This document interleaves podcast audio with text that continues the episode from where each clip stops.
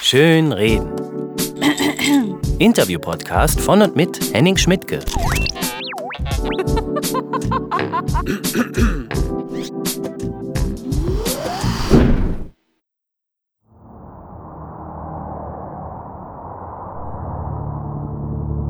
Die meiste Zeit deines glorreichen Lebens als Komiker verbringst du einsam und allein in deinem Auto, fährst von Gig zu Gig, siehst Berge und Kirchtürme vorüberziehen, verlierst jedes Zeitgefühl und kannst dir irgendwann gar nicht mehr vorstellen, dass die Welt hinter den Schlieren der Scheibenwischer ausgerechnet auf deine Witze wartet. Du endest als klägliches Stück Einsamkeit. Der Spaßvogel, der frei durch die Lüfte fliegen wollte, hängt jetzt da, in die Sitzschale gepresst von einem alten Stück Sicherheitsgurt und nuckelt an einem billigen Kakaotrunk. Oder du nimmst lustige Kollegen mit, drückst jedem ein Mikro in die Hand und ihr habt richtig Spaß.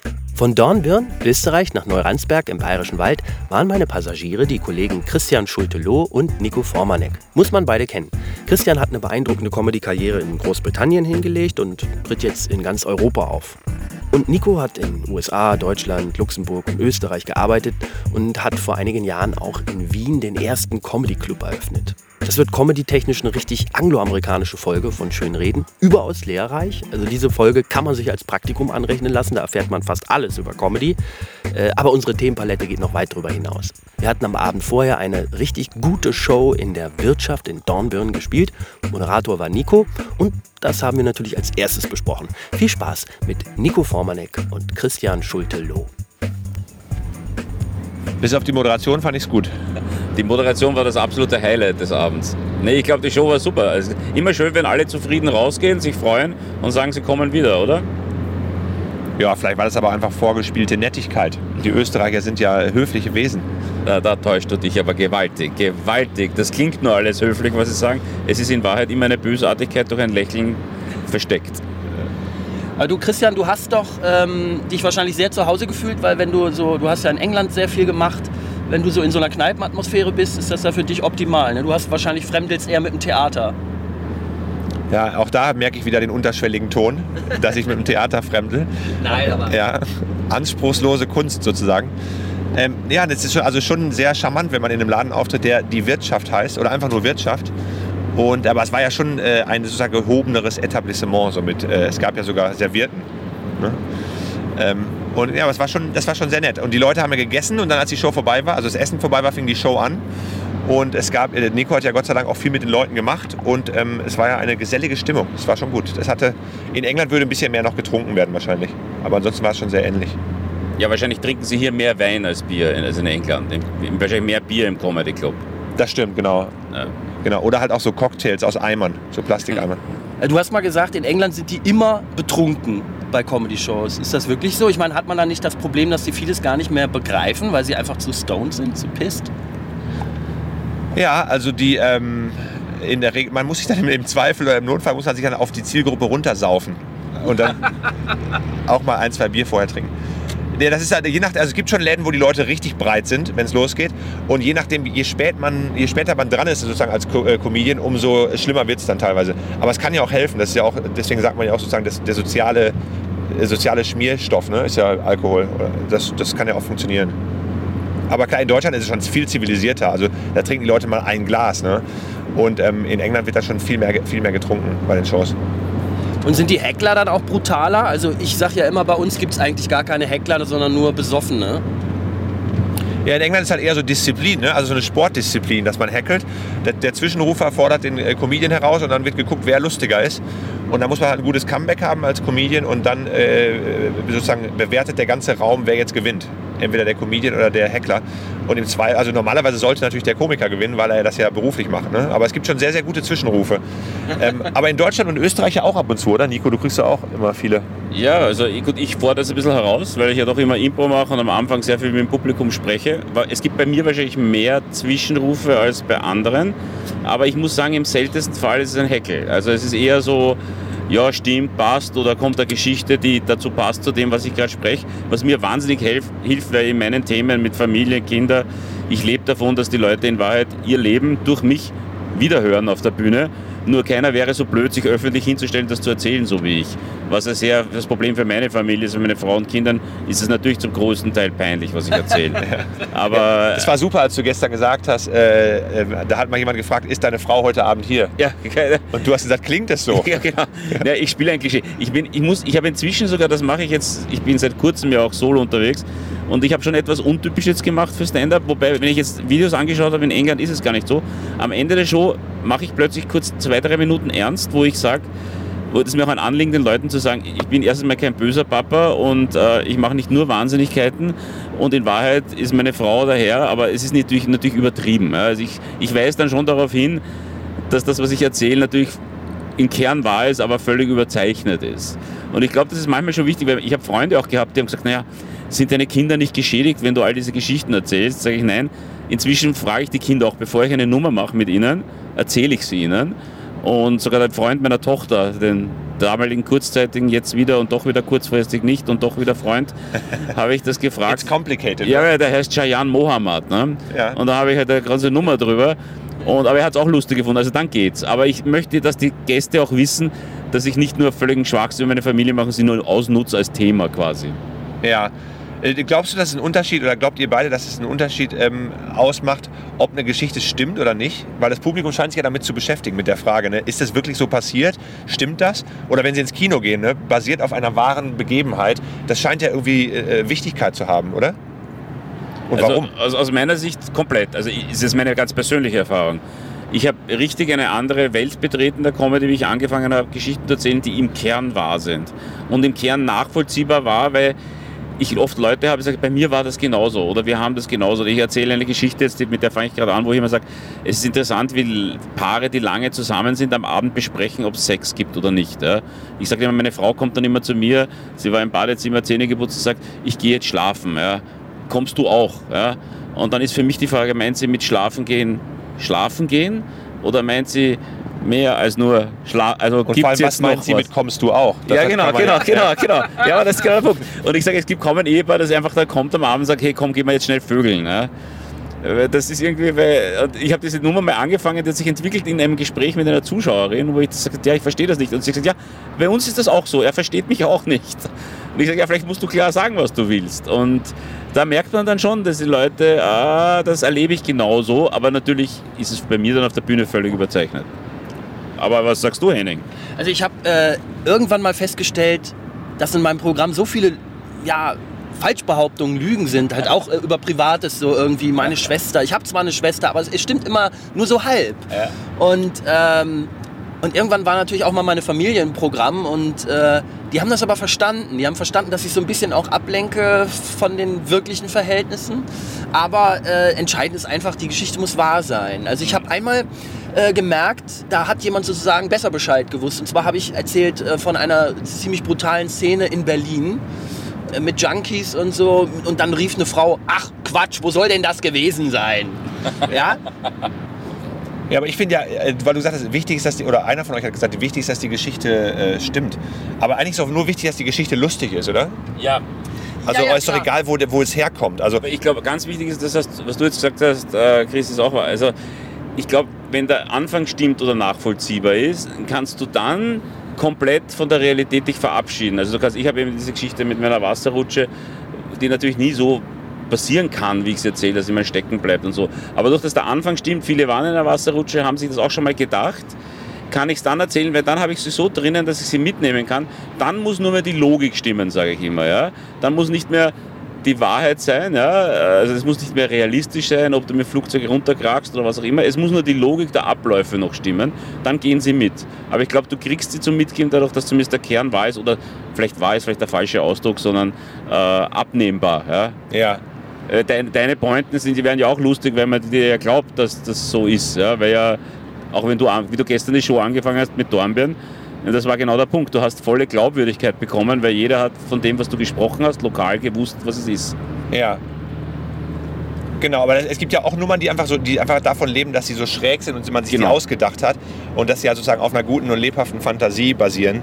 Wie man ja auch Filme guckt oder Bücher liest, die einfach ähm, äh, äh, einer sehr, sehr guten Fantasie entsprungen sind, die ja in der Regel mehr wert ist als einfach ein guter ähm, äh, jemand, der, der was Wahres wiedergibt. Ne? Das ist ja dann eher sozusagen der Chronist und nicht der, der ähm, Ja, und es kommt ja auch auf die Type an, nicht? Auf was für eine Art von Comedian du Richtig. bist, was dein Stil ist. Also Das unterscheidet sich auch nochmal komplett. Ne? Es gibt ja auch Künstler, da ist es gar nicht wichtig, da will- willst du ja auch nicht wissen, sind das wahre Geschichten, äh, sondern wenn Eddie Izzard anfängt, äh, seiner Fantasie freien Lauf zu lassen, ist es doch völlig egal. Ja, Es genau. es, aber ich glaube, dass immer wieder natürlich Wahrheiten reinkommen, aber das sagt eigentlich jeder Schriftsteller, äh, der jetzt was schreibt, was auf wahren Begebenheiten beruht. Ähm, entscheidend ist die Wahrheit hinter der Geschichte und wir wissen ja auch, dass die Geschichte, also was in Geschichtsbüchern steht, auch nicht die Wahrheit ist. Das ist auch ein großes philosophisches Problem. Es gibt keine Wahrheit. So, ne? Gut, damit ist der Podcast an dieser Stelle beendet. Das Wir wollen, ja, wir wollen nur unterhalten. Ich gebe ein gutes Beispiel, was viele nicht wissen. Bei Schindlers Liste zum Beispiel. Da sagt jeder, ja, das stimmt alles. Es ist genau so gewesen. Der, der, das beruht auf dem Roman und der Roman beruht ja auf der Geschichte von dem Schindler. Ja, aber es gibt zum Beispiel, es gibt diese Figur, die Ben Kingsley spielt. Und die besteht aus mindestens zwei realen Personen. Die ist so zusammenmontiert. Und ich habe ein Interview gehört mit dem äh, Pem Pemper, Pemper heißt der. Miros, Mislav Pemper oder so. Also der, der einer von diesen zwei Personen war, auf denen der Ben Kingsley-Charakter beruht. Und er sagt, und Steven Spielberg hat ihm das erklärt, warum. Er hat gesagt, wir können keinen Film erzählen mit insgesamt äh, 48 Hauptfiguren. Wir müssen die verschmelzen, damit das übersichtlich wird. Aber die Wahrheit hinter der Geschichte ist ja trotzdem da. So, das fand ich. Ja, noch einmal, glaube ich, ist nicht persönlich aus für einen Comedian. Also, Ich meine, das ist wirklich, was ist dein Stil, was machst du, wo willst du hin? Bei mir hat es irgendwann, habe ich festgestellt, ich finde das lustig, auch Pointen zu erzählen, Setup, Pointe und One-Liner ist alles super. Aber ich habe irgendwann gemerkt, für mich und wo die Leute mich dann mehr wahrnehmen und sagen, aha, das ist der Formanek, das ist nicht einer, der auch Pointen erzählt, das ist, der hat diese Geschichte erzählt. Da, da wird es dann für mich aus meiner persönlichen Sicht wichtig. Das heißt natürlich nicht, dass ein anderer Comedian, Matthias Jung, einen komplett anderen Zugang zu dem, zu dem Thema hat, ja, der dann Aber einen es- Witz nach dem anderen erzählt. Aber es ist schön, dass du der Illusion aufsitzt, dass die Leute sich an deinen Namen erinnern. Ich glaube ich glaube, nein, weißt du, ich habe da in Deutschland einen Vorteil. Und weißt du, der Vorteil ist, und das nutze ich natürlich auch, ich bin halt dann doch der Ösi. Ja, ja. Ja, genau. Wenn ich in einer Mixshow auftrete, ich spiele das ja raus, ich komme ja rauf, das ist natürlich Klischee, ich komme raus, sage, küsse die Hand, die Damen, meine Verehrung, die Herren. Dann äh, sagen die meisten Deutschen freundlicherweise und Gott sei Dank, ah, das ist wie Urlaub, das klingt wie Österreich. Und dann behaupte ich, Das ist wie Urlaub, das ist ja ein super. ja, die klingt für sie, das klingt sie Urlaub. Die sagen, da war ich immer mit der Mama, waren wir immer in Österreich im Urlaub. Das hat so geklungen. Das ist ein totaler Vorteil hier. Ist ja umgekehrt Großartig. gar nicht. Ein Deutscher in Österreich hat es immer schwer. ja, ist es so? Ja, ist total schwer. Da muss ich in der Moderation auch immer so wie gestern. Ich mache dann immer wirklich, ich baue vor und sage, sind Deutsche, wir freuen uns, dass sie da sind, sind auch lustig. Ja. Das ist unglaublich arrogant hier in Österreich. In Deutschland für mich ein Traum. Also, das Also mein Eindruck Vorteil. ist, dass egal wo man auftritt außerhalb seiner eigenen äh, sozusagen ähm, Region oder seines eigenen Landes, man wird da immer sozusagen als äh, sehr angenehmer Exot wahrgenommen. So egal, die Leute freuen sich, wenn jemand von ja, aber in woanders Österreich kommt. als Wo- wo- Deutscher nicht. Nee, Wo, wo hast du denn jetzt schon überall ähm, Comedy gemacht? Nur in England? Oder? Nee ich habe in also in ganz Europa eigentlich, ne? So und in Kanada und äh, genau. Also aber in Europa eigentlich in fast jedem Land bis auf Polen und Norwegen. Aber dann immer auf Englisch oder Deutsch? Beides, also je nachdem, wo die Leute was verstehen. Ne? also in Österreich natürlich auf Englisch. Ja, vor allem die hast ja du nicht verstanden da Richtig. in Vorarlberg. Das war ja dein Richtig. Problem.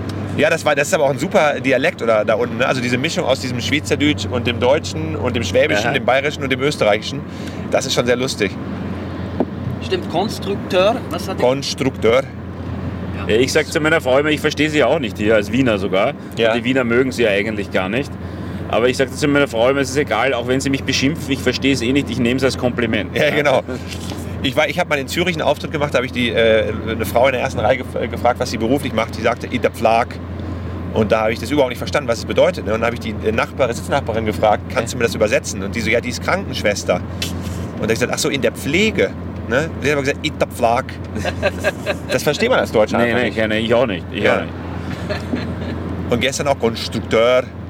Aber das ist, aber wie du sagst, mit dem Namen, das ist überhaupt ein Thema für mich in unserer Branche. Du musst dir immer schon überlegen, wenn du möchtest, dass Leute mal tatsächlich zum Solo kommen und das dein Ziel ist, mit, mit einer größeren Anzahl, dann musst du dir schon überlegen, wie sich Leute an dich erinnern. Ja? Richtig. Weil wir sind die absolute Mehrheit. Wir sind mittelalterliche Männer, alle weiß, die meistens über Witze und Themen erzählen, die auch sich oft überschneiden, logischerweise, so ist Comedy mal. Ja. Und äh, da musst du dich schon fragen, wie, warum erinnern sich Leute überhaupt an dich? Warum soll der in drei Wochen einen Abend planen, einen Babysitter holen, die Frau einpacken, Tickets kaufen und wohin fahren? ja, dich? manchmal will man sich ja auch nicht wiedersehen, so Publikum und Künstler. Ja, das muss man ja, ja auch. Ne? Manchmal Gehen wir jetzt mal davon aus, dass sie wollen. Genau. Aber der, klar, es ist schon so, die Leute kommen aus so einer Mixed-Show raus und sagen nachher hier, wen fandst du am lustigsten? Ja, den Dicken, nee, den Großen, ach, den Österreicher, nee, den am Klavier den, der da über Dings geredet hat. Und dann kommen die auch zu mir und sagen, das Lustigste war, als du über deine Ehefrau geredet hast. Ja. Ich, so, äh, ich, bin aber Single, das war glaube ich der andere. Ach so, nee, das warst du, ich bin mir ganz sicher. Ja, ja. Also das, ist, das vermischt sich ja alles, das ist ja auch das Schöne. Also ist völlig egal, ob der Moderator den Namen der Comedians sagt, weil am Ende merkt es sich sowieso keiner. Stichwort aus der Menge heraus. Äh Gibt es in, in England oder sagen wir mal in the UK, gibt es da noch, noch mehr Comedians als bei uns schon? Ja, viel, viel, viel, viel, viel, viel mehr. Also, okay. also Faktor 10 mindestens. Ja, aber wovon leben die alle?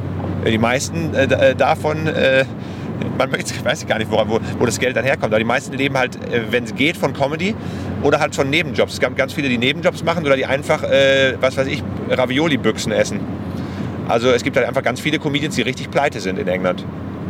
Aber die ziehen das durch? Ja, klar. Es ist ja, wie wir wissen, eine Berufung, eine Leidenschaft. Man kann ja nicht anders. Aber eine du Sucht. du hast, kannst ja kurz nochmal zusammenfassen. Du hast mir schon mal ungefähr erklärt, wie der Werdegang so ist. Das ist ja ein bisschen anders als bei uns. Also bei uns ist das so, man fängt offene Bühnen an, dann wird man vielleicht hier und da mal in eine Mixshow eingeladen und so nach ein paar Jahren, wenn man gut ist, äh, wird einem auch mal ein Solotermin angeboten und dann entwickelt sich das.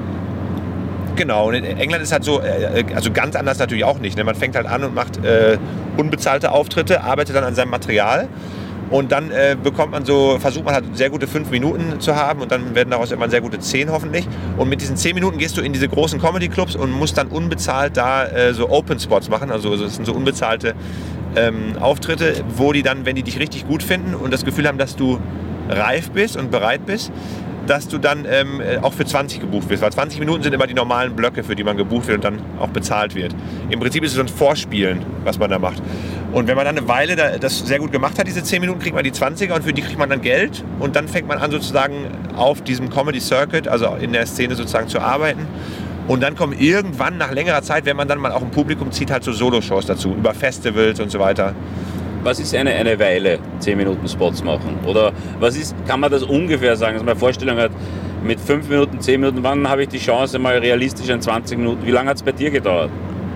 Ähm, also es, es, gibt natürlich große und kleine Clubs. In den kleinen Clubs war ich relativ schnell mit 20 Minuten gebucht. Ja. Ähm, und dann zum Beispiel, aber dann gibt es natürlich die großen Läden wie den Comedy Store oder The Stand oder so. Das sind so die größeren ja. Clubs, die bekannten. Und im Comedy Store hat es bei mir so fünf Jahre gedauert, bis ich dann bezahlt wurde. Ähm, und da gibt es aber Leute, die, da dauert es zehn Jahre. Ne? Okay. Und bei manchen geht es halt schon im zweiten Jahr oder sowas. Aber ähm, du musst halt da immer wieder hin und immer, immer wieder, weil halt die Konkurrenz so massiv groß ist. Und, ähm, und weil da einfach auch so viele richtig gute Leute sind. Die Pyram ich vergleiche das mal mit einer Pyramide. Und je größer die Pyramide, ja. umso größer natürlich der, der, der Sockel unten mit den ganzen Anfängern und mit den ganzen, die noch nicht so gut sind.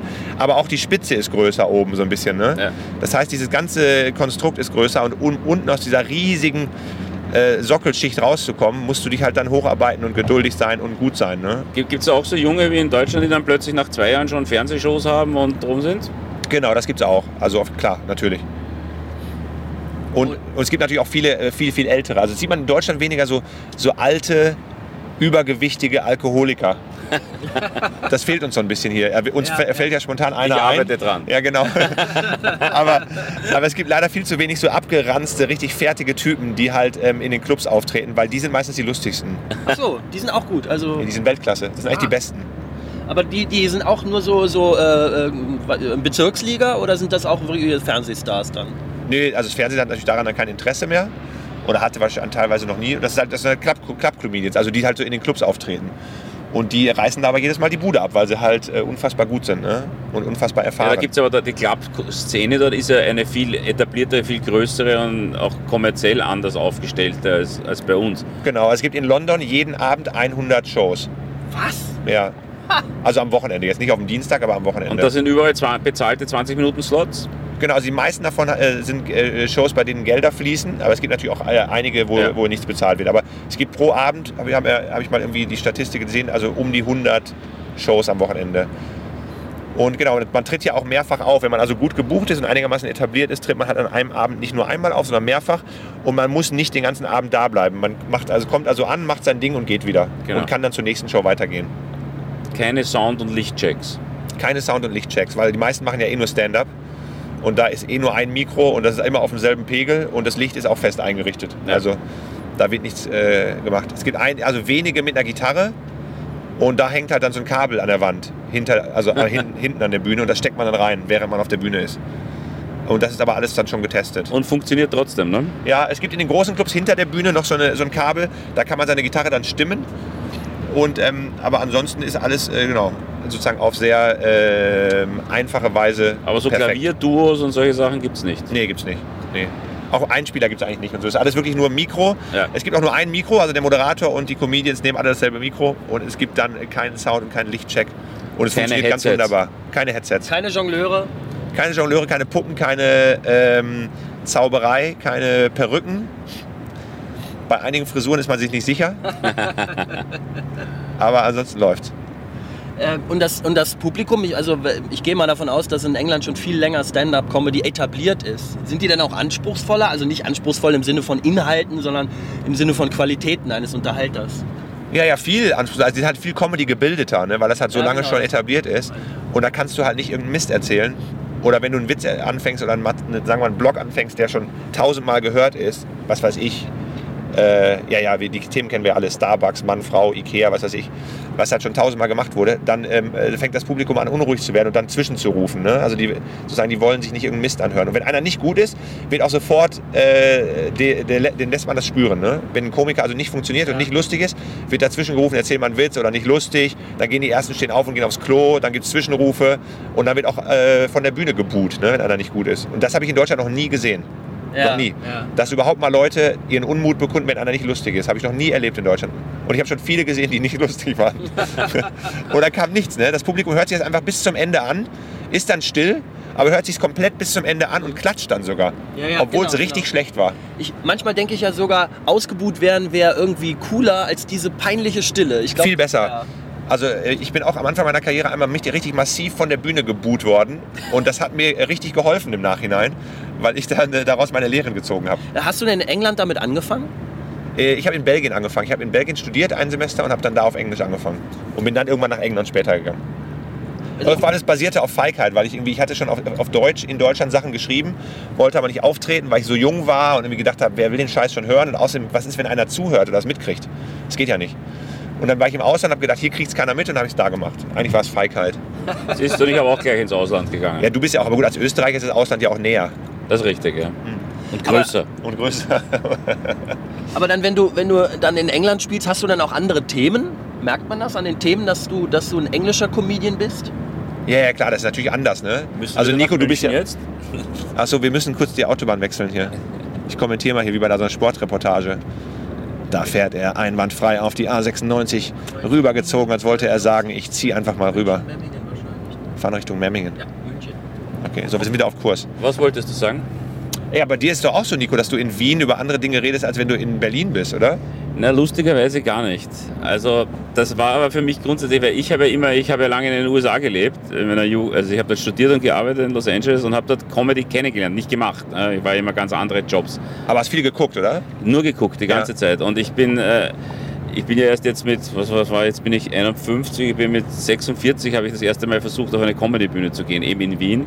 Aber das war überhaupt anders. Da musste ich ja meine eigene Firma gründen, überhaupt auf eine Bühne, Bühne zu dürfen. Und ich bin der einzige Mensch, der eine Aktiengesellschaft gegründet hat, um selbst Comedy zu machen. Sensationell. Aber äh, das, ich habe von Anfang an, eigentlich wollte ich Sachen machen, die egal in welcher Sprache, in welchem Land geht. Also bei mir gibt es in meiner Comedy-Nummer keinen Bezug auf Österreich. Okay. Ja, also ich meine, keinen Sex zu haben ist wahrscheinlich in jedem Land das gleiche Genau. Problem. Also das ist, ich gebe offen zu, also ich bin da sicher äh, General Interest Comedian, ja. Also wenn du sagst Mann, Frau, ja, das kommt bei mir vor, ja. Natürlich aus meiner Sicht mit einer 30-jährigen Beziehung und zwei Kindern. Aber das könnte ich, ich, ich habe es ein, zweimal sogar auf Englisch gemacht. Ich könnte es im Prinzip auf Englisch die gleiche Geschichte erzählen. Also der Humor hängt nicht davon ab, dass ich Österreicher bin. Okay. Wollte ich irgendwie auch nie. Ja. Aber das ist ja wieder, das ist wieder eine persönliche Sache. Ich kenne Kollegen, die genau davon leben. Ja, und das, natürlich setze ich es ein. Ja, ich mache manchmal Sprüche und das finden ja Deutsche lustig, wenn ich mal sage Deppata und Geh scheißen und das, das ist ja für sie Wien und so. Wie im Urlaub ist es halt, ne? Ja, genau, im Ja, Urlaub genau. und das ist lustig und da setze ich dann schon ein, wobei ich inzwischen schon mir hat jetzt, ich bin in Bayern aufgetreten und da hat der Veranstalter zu mir gesagt, ich klinge jetzt schon fast ein bisschen zu deutsch, weil ich bin aufgrund, dass ich sehr oft in Köln und Hamburg und so spiele, reduziere ich das, ja, weil ich ja verstanden werden möchte. Und oft ist es ja ein Wort, das einen Gag komplett killen kann. Wenn du das Richtig. Wort nicht versteht, ist aus. Aber in Bayern haben sie gesagt, da hättest du viel wienerischer reden können. Und da, das war eine interessante Lehre für mich. Das nächste Mal werde ich da wieder mehr auf wienerisch zurückgreifen, weil ich bin schon geschult jetzt quasi. Ja. Also ich merke, dass ich halt, bei mir ist es so, wenn äh, ich bin halt derselbe Typ, ne? Und Ja. derselbe Comedy-Stil. Ja. Ähm, aber wenn jetzt, wenn du eine Stunde von mir auf Deutsch siehst und eine Stunde in England siehst auf Englisch, das ist halt schon, da sind vielleicht 15 Minuten identisch, einfach übersetzt. Und der Rest ist aber anders, weil er einfach nicht relevant ist im anderen Land. Genau, das ist ja das Thema dann. Ne? Genau. Und weil er auch, weil ich ja auch eine ganz andere Position einnehme. Also ich bin ja hier, bin ich ja einfach nur noch ein, noch ein weiterer Deutscher. Also deshalb, ich, es spielt ja keine Rolle, dass ich irgendwie in England auftrete hier. Ja. Und in England bin ich halt sozusagen, da komme ich ja von außen da rein. Und darüber rede ich ja natürlich auch, ne? Wobei, da gibt es ja jetzt schon einige Deutsche. Ne? In England, das, ist ja das Thema, Deutscher zu sein, reicht ja längst nicht mehr für nur Comedy dort, oder? Nee, aber das ist doch trotzdem, also das, die, Deutsch sein ist ja immer ein großes Thema in England. Ja. Das ist ja so, das wird ja auch nie sich ändern, glaube ich. Deswegen, äh, das ist schon eine nette Grundlage. Gibt es da noch mehr äh, Immigranten oder überhaupt aus dem Ausland kommende Gäste aus dem Ausland, die da Comedy machen? Ja, es gibt, ähm, also es- gibt ja sozusagen zwei verschiedene Rubriken. Das eine sind äh, Native Speaker, also Australier, Kanadier, also Leute, die halt auch Englisch als erste, als Muttersprache haben und dann dahin gehen. Ähm, davon gibt es natürlich sehr viele. Ähm, und dann gibt es natürlich die, die Engl Englisch nicht als Muttersprache haben, so wie, so wie ich und wie Henning, der andere Deutsche, also Henning Wehn, nicht Henning Schmidtke. Ähm, und dann dazu kommen dann noch ähm, ein paar Schweden, ähm, ein paar Dänen, ein Russe, ein Italiener, ein Rumäne. Klingt wie der Anfang von einem Witz, ne? Kommen äh, in eine Kneipe, genau. Also es gibt schon so ein paar. Ja, gut, äh, eine ja Japanerin hat jetzt die BBC Newcomer äh, Radio Award Geschichte gewonnen. Ich wollte ja sagen, die haben ja auch Minorities, die ja nicht unbedingt die so halb Englisch als Muttersprache haben. Genau, da gibt es natürlich eine sehr, sehr große Szene, was die karibischen und die afrikanischstämmigen angeht. Dann natürlich die indisch-pakistanische Szene. Ähm, das ist natürlich groß, wobei die natürlich auch Englisch also sozusagen als halbe Muttersprache genau, haben. Ne? Genau. Ja, ja. Aber es gibt schon, da genau, aber sozusagen dann äh, äh, gibt, wie viele Comedians gibt es, die in England professionell arbeiten und die nebenbei in ihrem Heimatland noch professionell arbeiten? Das habe ich mir letztens überlegt. Und da gibt es ganz, ganz wenige nur. Ganz wenige. Die das so zweiteilen, wie ich das mache. Da gibt es dann noch zwei Schweden, die das machen, sehr erfolgreich. Die sind also in England erfolgreich und in Schweden. Und ähm, dann hört es aber auch fast schon auf. Ist natürlich auch schwierig, wenn du jetzt aus Australien kommst und sagst Montag Ich. Brisbane, Genau. Dienstag London. Nee, Pen Pendlerpauschale ist denn- zwischen, zwischen London und äh, Sydney. ist denn für einen Australier oder, oder Kanadier, ist das ein, ein Aufstieg, wenn er nach England kommt oder das Gegenteil? Ja, Kanada, Australien und Neuseeland sind halt schnell vorbei für Comedy. Also da ist halt der Markt, da hast du schnell die Spitze erreicht und dann will man halt mehr, also öfter auftreten und so weiter. Ne? Und dann geht man halt nach äh, England. In, Aber, ja. in, zum Beispiel in Kanada ist es so, da also es kommen sehr viele Kanadier, das sind auch die besten. Also die besten Comedians in England sind fast alle Kanadier. Ach so. Ja, ähm, also auf dem Club-Level, sagen wir mal, die, die in den Läden immer total abräumen. Ähm, und davon sind ganz viele, also es sind so richtig äh, etablierte Hasen, die haben in Kanada sozusagen jahrelang sehr, sehr viel gearbeitet, on the road, also sind dann von einem Club zum anderen, von einer Uni zur nächsten, diese College-Geschichten gespielt und sind dann irgendwann, haben die das einfach gemerkt, die wollen einfach mehr, ne? Und dann sind die nach London gekommen und treten dann da im Comedy Store auf, bei den großen Festivals und so. Und ähm, denen wurde Kanada so ein bisschen zu klein, weil Kanada nur zwei große Comedy-Club-Ketten hat. Die sind auch noch Rivalen, da kann man also nur bei einem auftreten, also bei Absolute Comedy oder bei Yak Yaks muss man sich entscheiden und so. Das ist alles ein bisschen politischer. Und die wollen sich dann sozusagen befreien und mehr auftreten und kommen dann nach England und sind dann überraschend stark. Also die meisten. Ja. Was ist mit Amerikanern? Fast keine, gibt es fast keine, ganz wenige nur. Also US-Amerikaner, ne? ganz wenige in England. How come? Weil die amerikanische Comedy-Szene halt extrem viel hergibt. Ne? Da kann man halt sehr viel machen. Also da gibt es natürlich extrem viel Live-Arbeit, extrem viel Fernseharbeit und da bleibt man natürlich dann. Warum soll man da weggehen? Ne? Also das ist dann wahrscheinlich wie bei Musikern. Wenn, wenn ein amerikanischer Musiker in Deutschland Karriere machen will, dann ist das eigentlich ein Abstieg. Das heißt, er hat es zu Hause nicht geschafft. Richtig, genau, eigentlich schon. Da gibt es wahrscheinlich jetzt ein paar Zuschriften. Ich weiß nicht, hört das überhaupt jemand hier? Da gibt es Zuschriften. Wenn dann E-Mails, mein Freund. Zuschriften ist unsere Generation. Ja, aber sagt man zu einer E-Mail nicht auch Zuschrift? Ich habe keine Ahnung. Ja, Wahrscheinlich okay. gibt es eh nur WhatsApp. Ja, genau, stimmt. Oder Instagram, auf Fotos wird dann sozusagen die Missgunst gezeigt. Es gibt ja Fernsehsendungen, wo noch eine Postadresse eingeblendet wird. Schreiben Sie uns. Genau, Postleitzahl. Wir fahren übrigens gerade an einem, an einem Ortsschild, an einem Autobahnschild vorbei mit fünf Orten und von keinem davon habe ich jemals was gehört. Ich lese mal kurz vor. Holz, Günz, Babenhausen, Westerheim, Günz und Ungerhausen. Stimmt, ich kenne sie auch Ich nicht. kenne das alles. Ja, natürlich. Ist ja wie im Urlaub. Ja, für mich schon. Aber das ist ja das Tolle an unserem Job, dass wir echt wahnsinnig rumkommen. Toll. Und solche äh, Dornbirnen habe ich, hätte ich vorher nie gehört. Ne? Du hast auch gedacht, das wäre was Leckeres. Ja, eine Schnapssorte, ne? Habe ich gedacht. Das klingt echt so. Fläschchen Dornbirnen, dazu ein Pilz. Ja, ich kann das gleiche sagen. Oschersleben war für mich sowas. Ja, das klingt auch gut, Habe ich ne? nicht gekannt, Oschersleben. Wo liegt denn Oschersleben? Ja, das ist irgendwo Richtung Osten und da ist eine Autorennstrecke. Okay. Richtung Osten. Ich bin dort ausgestiegen am am 13. Dezember und äh, habe geglaubt, ich fahre jetzt mit dem Taxi zu dieser Autorennstrecke zur Gala. Äh, Da war kein Taxi. Der Bahnhof war zu vernagelt mit Brettern. Ich bin mit meinem Koffer auf so einen Weihnachtsmarkt gekommen, in scheinbar so ein kleiner, ehemaliger ostdeutscher Ort. Da stand eine Bude. Was heißt denn ehemaliger ostdeutscher Ort? Ja, ich meine mit ehemals Ostdeutschland. Was sagt Also, man DDR, also ehemalige DDR Neue meinst du? Bundesländer. Neue Bundesländer. So neu sind die auch nicht mehr. Und dann bin ich dorthin und dann, und dann bin ich zu einer dieser Bude hin und habe gesagt, ob es hier irgendwo ein Taxi gibt. Und sie sagt, ja, der Willi ist gerade nicht da. Genau. Dann hat sie aber ihn angerufen und sagt, er ist in einer Stunde, kann er vorbeikommen.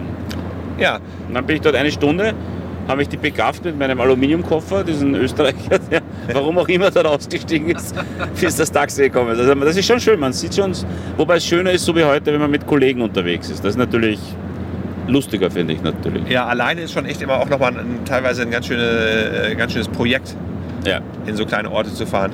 Vor allem, weil man dann auch mit guter Laune auf die Bühne muss. Und manchmal ist einem da nicht so nach, wenn man sich die Orte anguckt. Aber wir treten ja Gott sei Dank hauptsächlich in Groß, Großstädten auf und das macht es dann leichter. Ja, so in der Provinz ist ja eher Bühnen und, und natürlich. Und die Arenen und Stadien. Garderoben, die wir haben, sind unglaublich. Genau. Hotel, wollen wir gar nicht drüber sprechen. Na, Hotel. Also manchmal, ich frage ja extra nach einem Vier-Sterne-Hotel, weil mir das sonst auch zu luxuriös wird oft. Ja, genau. Gestern haben wir über die. Autos, in denen wir unterwegs sind, Limousinen größter Bauklassen. Absolut. Also jetzt auch wieder das hier. Was ist das eigentlich für ein Modell? Ist es der neue Phaeton? Ja, ne? Den gibt es ja gar nicht, der wird gar nicht mehr Das produziert. ist der, das ist der noch analoge Phaeton. Das ist der Erlkönig für den neuen Phaeton. Nee, aber das ist toll. Ich habe so analoge Fensterheber. Ne? Kann man kurbeln. Ja, immerhin kann man die Fenster öffnen. Ja. Das muss man auch erst lernen. So kurbeln muss man erst lernen. Das kann man nicht einfach so. Aber das darf man natürlich nicht, wenn man mit älteren, halbenglischen Comedians unterwegs ist, weil die dann Angst vor großen Pollenattacken haben. Wir müssen hier schwitzend in einem Golf fahren, weil der Kollege aus England Panik vor deutschen Pollen hat. Ja, weil aber auch noch ein paar österreichische Pollen die Grenze übertreten hier. Die Deutschen machen mir gar nicht so Sorgen. Okay. Du bist doch auch Heuschnupfen äh, Ja, ich äh, bin's auch. Ich befallen. geb's zu. Ja, ja, ich bin's auch. Ist Das es, Einzige, was, worunter ich leide, ist die Pollenflugangst. äh, Bitte.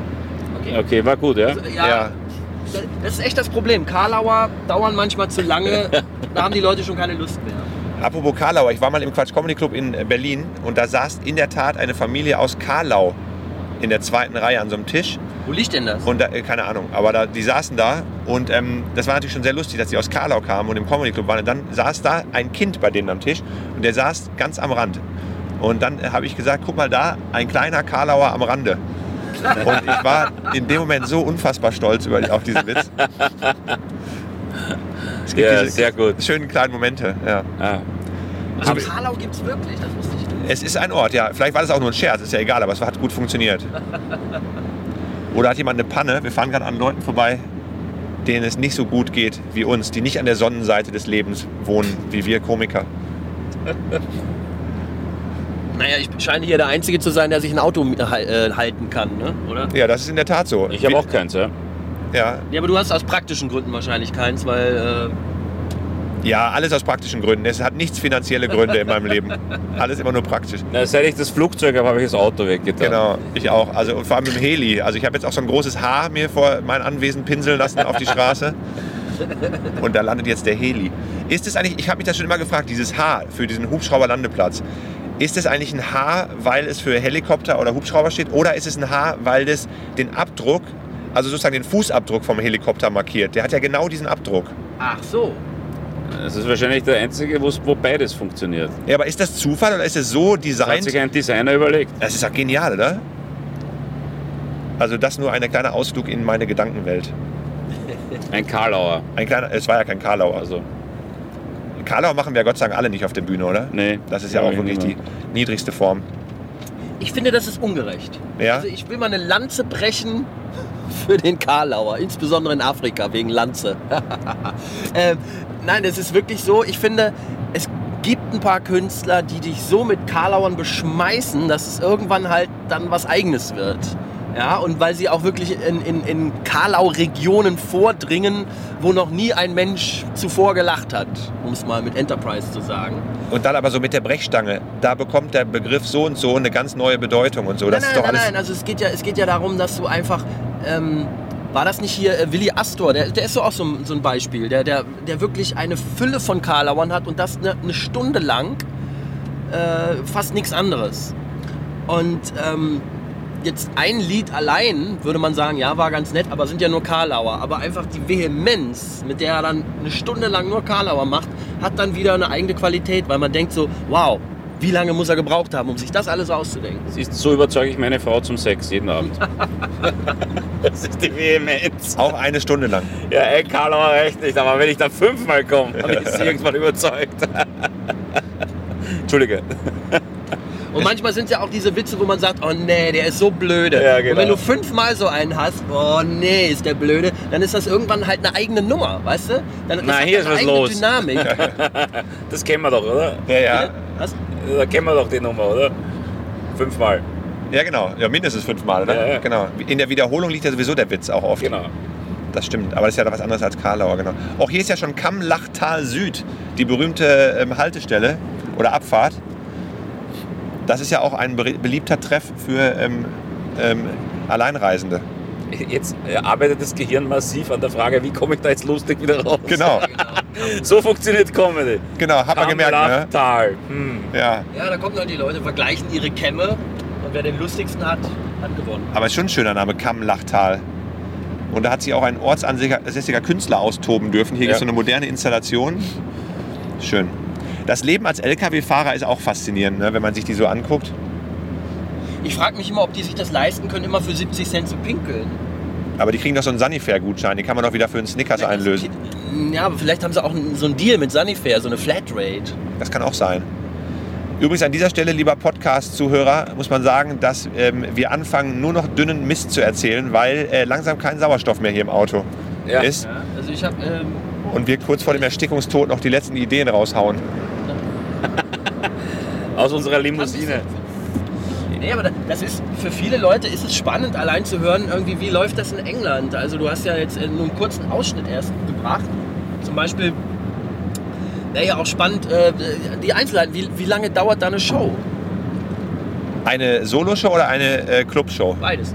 So, also eine Clubshow dauert auch so zwei Stunden, ne, wie das so überall eigentlich ist. Äh, da treten meistens dann drei Comedians auf und ein Moderator, manchmal auch vier Comedians und Moderator. Äh, Es gibt entweder eine Pause oder zwei Pausen. Es geht ja viel um Bierverkauf. Und genau, und jeder macht immer 20 Minuten, das ist immer Standard. Ähm, in Deutschland ja auch so mehr oder weniger. Ne? Und ähm, die Solo-Show dauert eigentlich immer eine Stunde am Stück, ohne Pause. Es sei denn, jemand ist sehr, sehr berühmt und macht so eine Riesentour und dann dauert die Show auch länger. Aber so, wenn man zu einem Festival geht und sich eine Soloshow anguckt, ist die immer eine Stunde lang. Oder wenn man in ein kleines Theater geht, sich da eine Soloshow anguckt, in London so, dann ist die immer eine Stunde Ja, wann lang. verkaufen Sie da Bier? Ja, vorher und nachher. Ne? Gibt Also es da nicht aber immer auch einen Warm-Upper und einen Pre-Act und einen... äh, Support Act ne? gibt es Ja. auch, ja, aber nicht, nicht immer. Also beim Festival eigentlich nicht. Beim Ah, Festival okay, macht man einfach eine Stunde. Und bei einer, bei einer Tour-Show, also wenn jetzt jemand sozusagen auf Tour ist und erfolgreich ist, dann hat der, haben einige von denen auch einen Support Act, der macht dann so 20 Minuten, eine halbe Stunde. Habe Aha. ich auch schon mal öfter gemacht für so große Stars. Und dann gibt es eine Pause und dann macht der am Stück äh, seine Show. Genau. So 70 Minuten, 60, 70, 80 Minuten, je nachdem. Und dann ist der Abend auch so fast zwei Stunden lang mit der Pause. Aber der, der Support Act ist vor der Pause alleine dran. Ja. Und dann sieht man den Hauptakt, für den man gekommen ist, erst nach der Pause. Am Stück. Am Stück macht er dann einen langen Rutsch, genau. Das funktioniert ja eh besser am Stück. Also, das, äh, ne? also mit diesen zwei Teilen. In Deutschland ist ja oft zweimal 45 Ist nur wegen, Minuten. wegen der Pause, auch wegen dem Verkauf. Genau, wegen dem Verkauf. Aber das ist ja für die Show immer eigentlich schlecht. Ne? Also das ist ja diese Unterbrechung, ich weiß nicht. Ja, aber ich habe, man, man gewöhnt sich dran. Das Publikum weiß es, ich weiß es. Das heißt, ich baue meine Kurve auch so auf, dass es dann halt zur Pause hin irgendwie einen guten Abschluss gibt und äh, hole mir die Leute dann nach der Pause wieder neu. Ja, also man gewöhnt sich, aber man gewöhnt sich ja auch an Rückenschmerzen. Genau, also. Ne? Und das Problem ist immer das Umgewöhnen dann. Richtig. Also äh, es ist, kommt immer darauf an, finde ich, was man daraus macht. Jede Kunst lebt ja eigentlich von ihrer Begrenzung. Das ist ja gerade das Besondere. Ja? Ein Hörspielregisseur sagt auch nicht, "Ja, es wäre viel besser, Filme zu machen. Weil dann könnte ich auch zeigen, könnte ich auch zeigen, was ich eigentlich zeigen will, mit, mit Bildern, so wie es wirklich ist. Ja, aber es geht ja trotzdem um Optimierung. Ne? Und sozusagen, wenn ich, ich habe ein Theater zur Verfügung für einen Abend, was mache ich damit im Idealfall? Und dann ist mein Ansatz, ich mache daraus ein Stück. Also einen Block sozusagen. Das, das fühlt sich besser an für mich. Aber es gibt ja auch Leute, die wahrscheinlich sagen, mir gefällt es besser ich finde es besser für die Show und fürs Publikum, wenn ich zwei Blöcke mache. Und du würdest, wenn du es dir aussuchen könntest, zwei Blöcke machen? Ach, keine Ahnung, ich habe noch nicht drüber nachgedacht. Ich kenne es halt nicht anders. Und im Kabarettsektor, äh, Entschuldigung, da sitzen auch alte Damen, die müssen pipi. Die Ja. können nicht 60, 70 Minuten, das geht nicht. Müsste man halt dann statt äh, äh, Teppich einfach PVC verlegen, wahrscheinlich im Zweifel. Naja, oder ein Windelsponsor. Auch dann Windelsponsor, da sind wir wieder bei Pamper, der wurde doch gerade schon, Pampers, Der Pampers, weißt du, die Pemper haben. heißt der, glaube ich. Pamper. Mitzlaff, Mitzlaff Pemper. Also ich bin auch eher für den einen Block eigentlich. Aber das geht halt nicht. Das habe ich inzwischen auch gelernt. Äh, das hat doch mal jemand versucht zu etablieren. Ähm, Nur Heino probiert es noch immer. Heino Drusheim. Ja, einige. Olli Polak spielt einen Block, Heino spielt einen Block. Also ich versuche das, wenn es geht, immer. In so kleineren Läden geht es auch oft. Die großen Theater äh, sträuben sich ja. Und ähm, gut, ich habe jetzt nächste Woche das Olympiastadion in Berlin ausverkauft, sechs Tage am Stück. Und da mache ich halt auch eine Rutsche. Ja, das verstehe ich auch. Ja, das ist einfach besser für den Laden. Äh, Spielst du in Solo in Deutschland? Ja, also nicht viel, aber so gelegentlich, genau. Also ist alles, dafür bin ich aber noch nicht bekannt genug, um jetzt groß zu touren. Wie schaut denn das aus, Aber- dein Solo dann? Ist das dann ein Block? Das, genau, wenn ich kann, einen Block, aber wenn, wenn ich muss, dann äh, zwei Blöcke. Okay. Äh, du hast vorhin auch erzählt, du, du hast doch schon in, in äh, was war's? Argentinien gearbeitet? Gelebt? Ja, genau. Da habe ich mal gearbeitet und gelebt. Was? Das macht man ja meistens beides auch sowieso gleichzeitig, genau. Ja. Ich war früher, äh, war ich äh, Fernsehredakteur und Producer für so Game-Shows und so ein Kram. Also alles, was so, so Spielshows, Game-Shows, teilweise auch mit so Promi-Shows und sowas angeht. In Deutschland, dann in Ungarn und dann in Argentinien. Und habe nebenbei dann immer auch Stand-up gemacht. Und bin dann, habe dann da auch nebenbei Stand-up gemacht zum Beispiel. Hast du äh, Ungarisch gelernt? Ja, aber nicht, das ist so schwierig, das hat nicht so ganz funktioniert. Also da, da bin ich nicht auf Ungarisch aufgetreten. Boah, was riecht das denn hier so? Riecht ihr das auch? Ja, Land. ständig. Land. Wir haben eigentlich durchgehend ein Landaroma. Und interessant, obwohl wir luftdicht verschlossen sind. Es ist würzig. Ja, ja, das stimmt. Nee, aber äh, wie macht man denn in, in, in Ungarn Fernsehen? Ja, das ist also in Ungarn werden auch zum Beispiel der Marsianer, The Martian, der Film wurde zum Beispiel auch in Budapest gedreht. Also das ist halt eine, die haben halt eine riesen Medienproduktion, weil es da so günstig ist. Ja, ja. Also und da werden unter anderem ganz, ganz viele Fernsehshows für die ganze Welt produziert. Da, denen merkst du halt nicht an, dass die in Ungarn produziert sind. Ach so. Also da gibt es Studios, mit, mit sagen wir mal, in dem Block, wo ich gearbeitet habe, waren es 15 Studios. Da wurden Shows in äh, 10, 20 verschiedenen Sprachen für die ganze Welt produziert, weil es da so günstig ist. Und dasselbe gilt für Filme, die da gemacht werden. So wie ja auch äh, viele deutsche Zeitschriften und Zeitungen in Osteuropa gedruckt werden und die sind ja trotzdem auf Deutsch, äh, erscheinen sie ja. Das- Es geht einfach nur um Das Produktionskosten. verstehe ich nicht, aber äh, jetzt, was meinst du mit Show? Eine, eine, so eine, eine Quizshow oder so? Eine englische Quizshow? Da müssen die dann die Kandidaten nach, nach Budapest Genau. fahren oder was? Genau, Genau. genau. Und das ist immer noch billiger als in Ja, London oder Birmingham? genau. Oder auch dann Teleshopping und solche Sachen. Also alles, was halt sowieso geringe Produktionskosten hat, kann man dadurch nochmal massiv drücken. Und ähm, das dann im, im Ausland machen, genau. Abgefahren ist das denn? Aber wie, wie kommt man dann nach, nach äh, Buenos Aires? Da gibt es Direktflüge Oder mit dem Schiff. oder mit dem Schiff, genau. Mit der AI, da könnte man doch fahren. Das macht ihr doch äh, regelmäßig. Ja, das stimmt. Ja. Gibt es auch Südamerika-Tour, oder? Ja, ich war in Buenos Aires mit der AIDA, hat mir sehr gut gefallen. Aber mir haben sie gesagt, die fahren sie jetzt kaum mehr diese Touren, weil das logistischer schwierig ist mit der Versorgung der Schiffe vor Ort. Ich glaube, das war Südamerika, haben sie mir gesagt. Okay. Warst du hier von Schiff eigentlich, Chris? Ja, auf, also, also nicht beruflich und auch nicht so, auf einer Kreuzfahrt. Aber ich war schon mal. Hast, ich habe gemeint, beruflich hast du nicht gespielt. Nee, nee, nee. Also ich habe ich hab das auch irgendwie. Äh, das ist nicht so mein äh, großes, großer Wunsch, sagen wir. Ja, ja, ne. Also, aber du hast auch in Argentinien Fernsehen gemacht. Und war das irgendwie dieselbe Geschichte, dass es da so günstig ist und äh, international produziert? Genau, das war sozusagen, das war auch eine verschwesterte Firma und das war äh, für den südamerikanischen Markt. Außer Brasilien, weil da wird ja Portugiesisch gesprochen, die haben das also ausschließlich auf Spanisch gemacht. Und dann für alles, was von Mexiko bis ganz Südamerika reichte, genau. Und da hat die Stand-Up-Szene, als ich dann da hingegangen bin, gerade angefangen so richtig. Und das war eine sehr spannende Zeit. Also da äh, war, war sozusagen alles gerade so im Wachsen und äh, die ganze Szene war extrem jung und überall sind so Stand-up-Shows entstanden. Und es war spannend, da sozusagen ein bisschen mitzumachen. Alles auf Englisch oder auf Spanisch auch? Das war alles auf Spanisch, ausschließlich, genau. Und du auch auf Spanisch? genau. Wow. Und das ähm, war spannend. Und da waren zum Beispiel Comedians auch, weil wir gestern darüber gesprochen haben, über Witzdiebstahl. Da war ein Comedian, der hatte Nummern komplett übersetzt aus Amerika, aus, also englischsprachige Nummern auf Spanisch übersetzt, die ich aber alle kannte. Und ähm, der dachte, das wäre okay, ne? Ja. Und ähm, dann haben wir darüber auch viel gesprochen, dass es nicht okay ist. Aber die, waren, die haben trotzdem eine sehr spannende Szene da gehabt. Also ist sowieso, es gibt ja Länder, wo Stand-up gerade erst entsteht. Und, ähm, Deutschland. Das, genau, genau, Sachsen. Und ähm, das ist ja schön, weil da, weil da ähm, extrem viel äh, äh, passiert. So in dieser ganz jungen Szene. Da gibt es also keine festgefahrenen Strukturen und so weiter. Das ist also sehr, sehr spannend.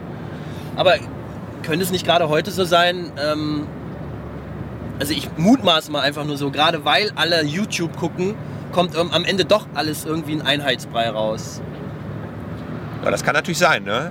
Äh, Das aber, das ist ja natürlich auch, je mehr man, ich weiß gar nicht, es gibt ja sowieso diese, diese zwei Bewegungen. Die einen sagen, ich will als Comedian so viel gucken, wie es geht Ja. und mich inspirieren lassen. Und ich kenne auch ganz viele Leute, die gucken gar keine Comedy als Comedian, weil sie Angst haben, dass sie dann am Ende äh, eine Idee haben und die basiert auf jemand anderem. Und dann denken sie, Mist, ich kann das nicht machen, weil der Aber hat ja schon über was sie ja Ähnliches sowieso. geredet. Weil die, die, die Themen globalisiert wurden. Du meinst äh, sozusagen in Pakistan und in Argentinien und in Deutschland werden eh über, die, über ähnliche Themen gerade Wir werden gesprochen. über die ähnliche WhatsApp, Facebooks, äh, interaktive, digital, müssen die gleichen Themen sein. Beziehungen sind immer gleich, überall auf der Welt. Ich meine natürlich jetzt schon mit Unterschieden, aber Ja, wobei es gibt natürlich auch immer sehr äh, kulturspezifische Themen. Zum Beispiel bei uns jetzt natürlich das Flüchtlingsthema. Dann in Argentinien war ich, da war halt die Inflation so hoch. Ja, und das ist okay. natürlich ein Thema, da kannst du super Witze drüber machen, dass du durch den Supermarkt rennen musst, weil sonst die Preise erhöht werden während genau, des die Einkaufs kommt und so. natürlich dazu. Aber ich Und glaube, das sind halt, die kannst du halt hier nicht machen, die Witze. ja, ja, genau. Das ist schon klar, dass die dazukommen. Aber ich glaube, grundsätzlich werden die Themen zunehmend globalisiert, so wie Okay. alles andere. So wie die Shoppingmeile in jeder Ja, Stadt gleich ja. aussieht. Ja. Und alle Leute zu Und Starbucks ist ja auch der Interesse derer, die das kommerzialisieren wollen, nicht? Weil je mehr Leute ein Thema verstehen, ist auch beim Bücher, wenn du Englisch schreibst, verkaufst du einfach mehr Bücher. Punkt. Genau. Also ich glaube, dass man und ich glaube, dass Comedians oder Leute, die in die Richtung denken, am Ende oft ähnliche Ideen haben. Wenn wir einen Ortsnamen sehen, wir kurz oder lang werden alle von uns den ähnlichen Gag irgendwo mal haben, überschneiden. Ja. Der Mensch ist so. Ja. Daher, ich hab, was ja auch wieder gut ist, weil wie gesagt, das macht es auch hörbar und erfolgreicher, nicht? Weil je kleiner die Nische, desto weniger potenzielles Publikum hast du. Ja, im Prinzip geht es darum, die größtmögliche Nische zu finden im Mainstream-Markt, oder?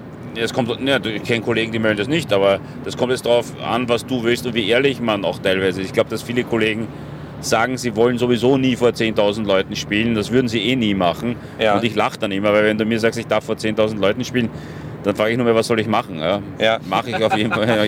Ich, ich hüpfe da doch nackt rum. Ja. Ja. Aber so mit dem One-Hit-Wonder. Also ich sage, gib mir einen One-Hit-Wonder, ich nehme ihn sofort, weil wenn ich dann den Rest meines Lebens finanzieren kann und hobbymäßig machen kann, was ich will, ja. thank you. Aber äh, was, glaube ich, ganz wichtig ist, dass man versteht als Künstler, ähm, zumindest ist mein Anspruch oder mein Ansatz, dass Erfolg immer ein Nebenprodukt ist ne? und nicht das Ziel sein soll. Naja, das ist schon. Es muss dir grundsätzlich Also auch Geld, also finanziell, also Geld sollte halt das Nebenprodukt sein, Ja, äh, von muss dem, was man da macht. kommen, wenn du Kinder, Familie, Haus hast. Das ist jetzt wieder auch eine Frage des Zugangs. Du solltest das machen, was du liebst, aber du solltest ja Prinzipien machen. Wenn du das Glück hast, das machen zu können in deinem Leben. Ich habe fünfmal in meinem Leben Karrieren gewechselt, von Wahlkampf zu PR zu Fotografie. Habe das Glück gemacht, dass es gegangen ist und ich meistens erfolgreich war. Ja? Das heißt, du musst es schon lieben, was du machst. Genau. Aber auf der anderen Seite kommst du in eine Altersphase, nehme ich einmal an, wo du vielleicht Kinder hast, Familie hast, wo du dann einfach den kommerziellen Erfolg auch brauchst, um das machen zu können. ja. Und dann wird es natürlich, irgendwann gibt es einen Kompromiss in irgendeiner Form. Einfach ist, wenn du keine wenn du so wie ich keine Ideologie hast und grundsätzlich schmerzbefreit bist, dann machst du den Kompromiss wahrscheinlich leichter. Ja, genau. genau. Äh, Ich finde, ähm, ich habe gar kein Problem damit, mal kein Geld zu haben oder so, aber in dem Moment, wo Ungerechtigkeit auftaucht, wenn ich das Gefühl habe, ich werde ausgebeutet, dann werde ich auch patzig. Jeder hat da so eine eigene Chemie. Manche Leute laufen dem Geld ein bisschen mehr hinterher als andere. Aber ähm, ich glaube, selbst wenn du ein ganz idealistischer Künstler bist, mich regt es jedenfalls auf, wenn ich irgendwo spiel, schon gespielt habe, das mache ich jetzt nicht mehr, aber so, wo ich das Gefühl habe, so die Leute, die das Bier verkaufen, die Leute, die die Werbung gemacht haben, äh, die Leute, die nachher hier für euch durchwischen, alle werden bezahlt, nur der Comedian nicht. Das kann es nicht sein. Nur das Ja, Schö- richtig, Schöne an aber- dieser Branche und am Fernsehen ist, dass die davon leben, dass viele Leute zuerst einmal eigentlich nur berühmt unter Anführungszeichen werden wollen und bereit sind, auf sehr viel zu verzichten, um das zu schaffen. Ne? Genau, aber was du gerade sagst, das Beispiel in einem Club, in dem du nicht bezahlt wirst oder bei einem Auftritt, wo du nicht bezahlt wirst, natürlich ähm, ist es äh, falsch, aber man muss es ja auch so sehen, dass der Club, das bringt einem ja was anderes. Das bringt einem zum Beispiel diese Erfahrung, man kann da was ausprobieren. Im Endeffekt wirst du in der Universität ja auch nicht bezahlt, also als Student. Und ähm, viele Dinge, die du als Künstler machst, äh, die, die führen ja zu was anderem als zu Geld. Äh, und das Geld ist dann der Erfolg oder die, sozusagen die Folge, äh, die dann später dazukommt. Das heißt, wenn du Nummern ausprobierst und die warm spielst und immer besser werden und dann machst du die irgendwann bei einer riesen Fernsehshow oder du machst die irgendwann bei einer ganz großen Firmenshow und dafür gibt es dann die dicke Kasse. Das heißt, vorher diese kleinen Auftritte, wo vor ich durchgewischt wurde und jeder hat Geld verdient außer dir, ähm, die spielen dann keine große Rolle, weil das Geld woanders verdient wird. Und das war sozusagen nur die Ausbildung dahin. Ne? Das gibt es ja auch. Es gibt ja Schritte, die nicht äh, bezahlt werden müssen. Ja, ich finde schon in dem Moment, wo äh, mit Marx gesprochen ein Mehrwert entsteht. Und der Mehrwert ist, wenn das Publikum unterhalten wird. Das ist quasi eine Dienstleistung, die ich dann anbiete. Und äh, dann, dann finde ich, kann man das auch. Es ist also ein bisschen hinkend, der Vergleich mit der Uni, weil an der Uni. Bei mir hinkt sowieso viel. Also das ist ja Ja, aber an der Uni äh, äh, bringe ich ja erstmal keinen Mehrwert. Es sei denn, ich bin, weiß ich nicht, Medizinstudent und pflege dann auch Menschen im Studium schon. Dann ist es was anderes. Aber, ne, weißt du, was ich meine? ja. Aber gut. Aber sozusagen, ist es überhaupt relevant, wenn da 100 Leute lachen? Oder ist es vielleicht so, dass man dann auf dem Weg, natürlich ist es relevant in dem Moment, aber äh, im Prinzip ist das ja alles der Weg zu was anderem noch dann, ne? Dass du dann, Ja, okay, aber für manche ist der Weg echt lang und steinig.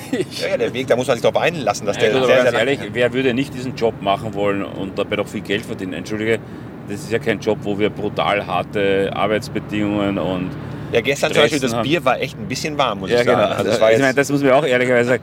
Wer würde nicht so, ich gebe, wenn ich zum Beispiel Kreuzfahrt fahren darf für AIDA, ich sitze jedes Mal dann am Abend in dem Bett und denke mir, Alter, dir geht's super. Ja? Du sitzt in einer netten Kabine mit einem wunderbaren Schiff, du kriegst Geld dafür, dass du da Spaß machen darfst. Wenn das so leicht wäre, würde ja jeder gern diesen Job machen das soll ja auch jeder gern möchten. Daher wären die Hürden höher, ne? das führt zum Reinkommen. Ich finde, es ist schon gut, dass die Hürden hoch sind, weil am Ende sollen die überbleiben, die sich halt durchgebissen haben. Richtig. Es, es setzen sich auch nicht, wie bei in vielen Branchen, es setzen sich nicht die durch, die am besten sind, sondern die, die den besten Durchhaltewillen haben. Ja, ja. Ähm, äh, das ist im, im Profisport auch so. Es ist nicht unbedingt der beste Fußballer dann am Ende der, der auch äh, den besten Vertrag bekommt, sondern ähm, die Besten haben vielleicht aufgehört, als sie zwölf waren, weil sich andere Optionen aufgetan haben. Ne? Aber die, die durchgehalten haben, für die hat sich gelohnt, für die meisten zumindest. Hast du denn das Gefühl, Comedy ist ein ehrliches Business? Also sozusagen Erfolg wird. Äh, ähm, Eine Meritokratie. Leistung wird belohnt oder, oder kann man da auch viel. Ja, es ist also es ist dieses wie gesagt, schönes Wort Meritokratie. Also es setzt sich sozusagen ähm, das Gute durch und das Bessere und es ist ein faires Geschäft. Ähm, viel viel fairer als Musik meiner Meinung nach viel fairer. Ähm, das heißt, wer, wer immer regelmäßig einen ganzen Saal zum Lachen bringt, wird als Comedian Erfolg haben. Ähm, das ist unvermeidbar. Es sei denn, er ist der letzte äh, Vollidiot und legt sich mit jedem an. Das ist natürlich überall immer, also Selbstsabotage. Aber wer, ähm, wer richtig gut ist und den Laden immer zum Kochen bringt, wird erfolgreich sein als Comedian. Ähm, in der Musik ist es ganz anders. Also wer der beste Musiker ist, der muss noch lange nicht damit Geld verdienen können. Ähm, und es gibt so viele talentierte Bands und, und Solo-Musiker, die überhaupt kein Geld verdienen. Und dann gibt es welche, die ganz wenig können und damit gutes Geld verdienen. Deswegen glaube ich, dass, dass die Comedy in der Kunst im Vergleich zu der bildenden Kunst, zu Malerei, zu, ähm, zu Tanz, zu Gesang die fairste, ähm, äh, das, der fairste Markt sozusagen ist. Meiner Meinung nach. Was meint ihr? Ja, das kommt, glaube ich, auch wieder geografisch ein bisschen an. Nicht? Das sind wir natürlich in Deutschland und Österreich, kannst du zum Beispiel sagen, Österreich überhaupt gibt es keine Comedy-Szene, da gibt es eine Kabarett-Szene oder Kabarett, wie wir sagen. und die ist politisch durchsetzt und äh, wird auch politisch besetzt, auf, bis hin zu Bühnenauftritten etc. Das ist noch etwas anders, aber ich glaube auch, dass jemand, der regelmäßig die Leute zum Lachen bringt, da gibt es auch die Beispiele dafür, eine gute Chance hat, erfolgreich damit zu sein. Das glaube ich schon. Ich glaube schon, dass auch Leute, die eigentlich nicht wirklich gut sind, auch erfolgreich werden. Aber da ist eben die große Frage, was ist dann gut und wann die vielleicht in anderen Bereichen besser. Ja?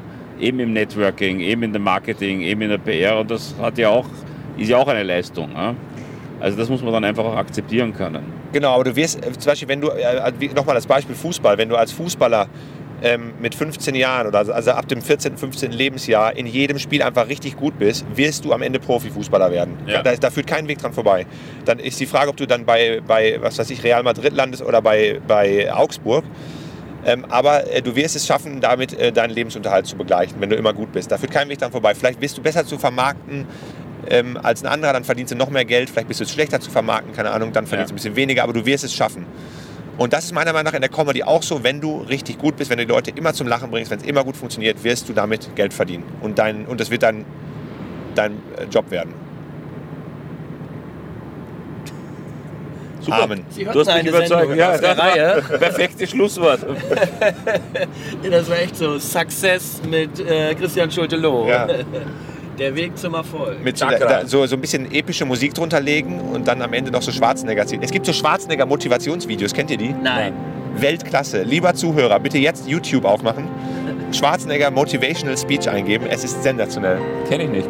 Da hat einer auch so epische Musik drunter gelegt. Das waren so Ansprachen, die er an Unis gehalten hat. Ah. Und dann sagt er so Sätze wie You can't climb the ladder of success with the hands in your pockets.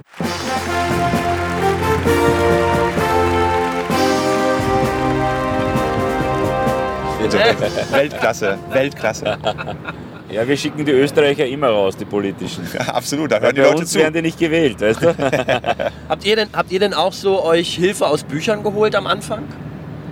Also ich komplett. Ich habe alles eigentlich, ich meine, ich habe viel geschaut, aber gelernt habe ich, habe es ja dann auch als Blog verwurstet und geschrieben. Ach, das waren gar nicht deine Ideen. Nee, das war, also kann, woher auch, gibt ja keine Comedy. Also, Woher willst du Stand-Up-Comedy lernen, wenn du nicht irgendwas, wenn du es überhaupt lernen kannst, sagen wir mal. Es gibt natürlich Tricks, die du lernst. Ich, haben, mir haben das wahnsinnig viel geholfen, die Bücher, weil halt viele Dinge, die mir auf der Bühne passiert sind, ich dann verstanden habe und dann erst einordnen konnte. Zum Beispiel? Ja, zum Beispiel, äh, dass ein Gag, das ist eine Geschichte, die ich meinen Freunden erzählt habe, wo sie sich kaputt gelacht haben, auf der Bühne nicht einmal einen Schmunzler ausgelöst haben, weil du eben nicht wie mit deinen Freunden diese Geschichte erzählen kannst auf der Bühne. Die gleiche Geschichte nur völlig anders erzählt, bringt zu großen Brüllern auf der Bühne. Aber das musst du mal lernen und begreifen. Das ist eine ganz simple Sache. Wobei ganz viel in der Comedy natürlich einfach ähm, Learning by Doing ist. Ne? Ja, genau, das wenn du, sowieso. Es gibt diese Theorie der 100.000 Stunden, dass du irgendwas, äh, egal was du im Leben machst, nach 100.000 Stunden kannst du Meister in irgendwas sein. Und Ja. so viel Praxis brauchst du, halt, wenn du nicht gerade der talentierteste aller Zeiten bist. Aber, ähm, und das ist bei Comedy halt auf jeden Fall so. Also wenn du, wenn du hunderte von Shows spielst und am Anfang schon ganz gut warst, sagen wir mal, also du Ja. hast das Talent, du hast die Persönlichkeit, ähm, und dann, äh, je mehr du das machst, umso besser wirst du einfach. Und du begreifst plötzlich Dinge, ne? Ja, du begreifst die du Theorie musst von selbst. lernbereit sein. Ne? Genau, lernbereit. Du musst dich immer kritisch hinterfragen, das oft auch aufnehmen und wieder angucken oder anhören. Aber ähm, das ist schon unglaublich, wie schnell man dann auch Fortschritte macht. Aber ich glaube, Bücher lernen schon, zum Beispiel simple Sachen wie, wie funktioniert unter Anführungszeichen ein Gag mit Setup, Pointe, Widerspruch, also äh, Verknüpfung von zwei verrückten Ideen. Also das sind schon Dinge, die ich mir geholfen haben beim Lernen, sehr geholfen haben. Natürlich, je mehr du spielst und je mehr du in Zwangslagen kommst beim Spielen, da ist zum Beispiel das Moderieren super, wenn du eben nicht jedes Mal die gleiche Nummer machen kannst, sondern jedes Mal dir was Neues ausdenken musst oder irgendwas machen musst, was entsteht, Ja. da lernst du natürlich ganz schnell dann. Ne? Ich habe, glaube ich, am meisten gelernt. Ich habe natürlich auch ein bisschen so Bücher gelesen und so, aber weniger jetzt so Comedy-Handbücher. Da habe ich nur eine, eins gelesen, The, The Comedy Bible. Das war ganz gut, aber es irgendwie auch nicht so die Welt gewesen. Und dann habe ich, ich habe viel mehr gelernt, indem ich mit erfahrenen Comedians gesprochen habe. Ja. Und ich habe mit deren, ähm, äh, natürlich, wenn ich mit denen auch aufgetreten bin, immer deren Sets natürlich angeguckt und dann mit denen im Auto, wie wir jetzt auch gerade unterwegs sind, von einem Auftritt zum anderen, äh, stundenlang ist man dann oft unterwegs und dann spricht man halt einfach über, über Comedy, über Witze, über Witzstrukturen, über das Schreiben. Und dabei habe ich am meisten gelernt eigentlich. Und da gibt es ganz, also gerade die Leute, die seit 30, 40 Jahren dabei sind, diese alten Hasen, ne? Ähm, da habe ich unglaublich viel von gelernt. Und das, was man aus Büchern lernen kann, ist, wenn man die Bücher anderer Comedien liest, die berühmt geworden sind Genau. und durchgesetzt haben, dann lernt man plötzlich, dass es doch scheiß viel Arbeit auch ist. Ja? Also Total. Ich kenne nicht viele deutsche Kollegen, die jeden Tag zwei, drei Stunden am Tag schreiben. Ja, Jeden Tag. Kenne ich nicht viele. Aber es gibt Leute, die das machen und die werden dann auch besser und die schlagen dich dann unter Anführungszeichen auch. Ne? Genau. Das Also- ist halt so. Das Schöne ist ja, dass sich Arbeit schon sehr auszahlt, wenn man Comedian ist. Also je, alles, was du investierst an Arbeit, zahlt sich aus. Also Ja. sowohl in die Büroarbeit, sagen wir mal, also Buchungen und so ein Kram, und, ähm, aber als natürlich ins Schreiben natürlich und in die Auftritte. Ne? Wenn du an einem Mittwochabend dir überlegst, bleibe ich jetzt zu Hause und gucke irgendwie einen Film oder lese ein Buch oder gehe ich zu dieser kleinen Bühne und probiere irgendwas aus. Genau. Und dann wird sich dieser, ähm, da muss man sich manchmal selber so ein bisschen in den Hintern treten und sagen, ich gehe jetzt raus aus dieser Komfortzone und gehe jetzt da zu dieser kleinen Bühne, sitze da zwei Stunden rum, bis ich dran bin, erzähle da was den zehn Leuten, die da sitzen, über ihrem Bier und kriege da kein Geld für. Aber am Ende wird sich das auszahlen, dass man diesen extra Schritt macht. Auch da brauchen wir wieder epische Musik, bitte.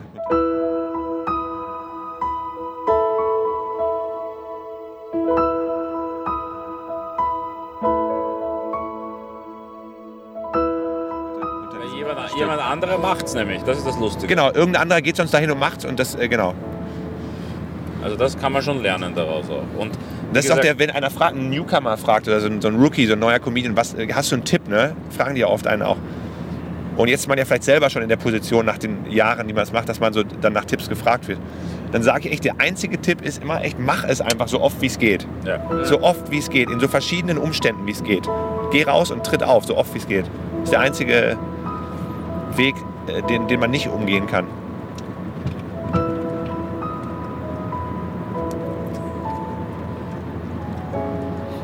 Gemeinsam schweigen können, Hast, ist auch hast du wichtig. eigentlich gecheckt, wann soll man, wie liegen denn die Zeit? Ich habe mal überlegt, wenn ich mal richtig berühmt werden sollte, ähm, das ist mein einziger Plan, den ich dann habe, dann werde ich auch so eine Bühnenanweisung haben, in der nur eine Sache drin steht. Ne?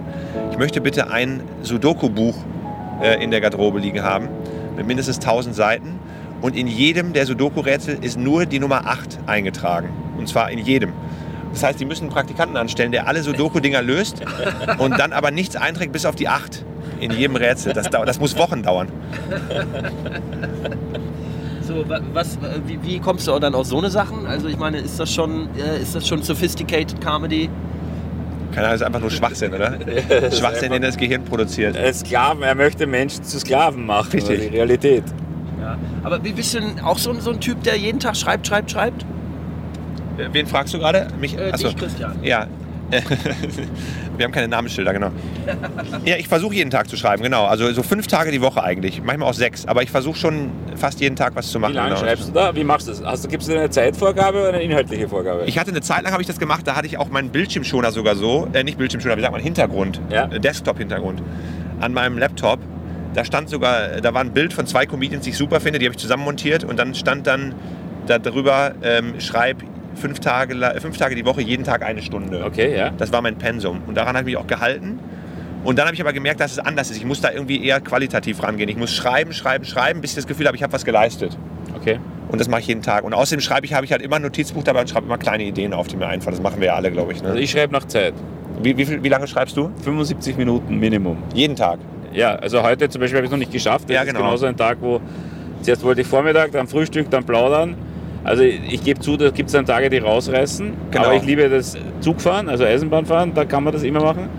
Und ich habe tatsächlich eben auch so eine Uhr jetzt am, ich schreibe am iPad mit einem Keyboard und äh, ich schreibe so diese 25 Minuten Blöcke.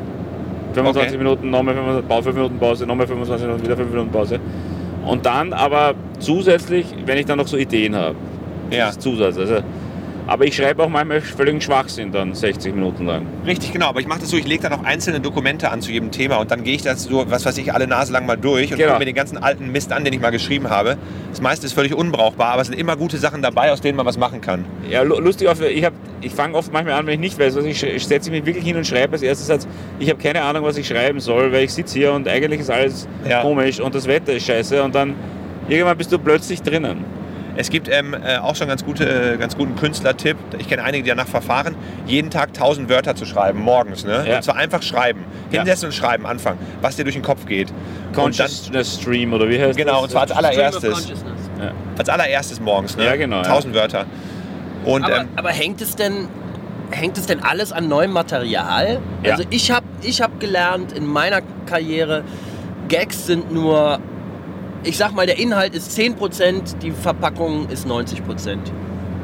Das sehe ich anders. Also, äh, ja, das gibt es natürlich auch. Also Leute, bei denen das so ist. Aber es gibt auch unfassbar gutes Material, zitierfähiges Material, was so gut geschrieben ist, dass man es kaum versauen kann. Ja, du bist aber links auch sehr, du, du kommst sehr vom Inhalt. Ne? Das haben wir gestern schon gemerkt, wo du dich wirklich aufgeregt hast über Leute, die klauen und das dürfe nicht sein. Und es gibt, und das wäre auch sozusagen äh, vom Künstlerethos her komplett falsch, wenn man nicht eigene Sachen macht. Genau. Der Anspruch ist hauptsächlich, also der, äh, sich den Mist auszudenken. Den dann aufzuführen, das ist ja ähm, dann sozusagen nur der letzte Schritt.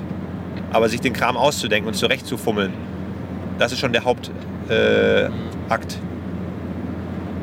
Finde ich auch. Aber wie gesagt, ich hatte immer schon ein paar Gags, die ganz gut waren und war aber nie Optimum. Und erst so mit nach drei, vier Jahren, als ich wirklich gelernt habe, wie man wirklich performt, ähm, da sind die dann auch aufgeblüht.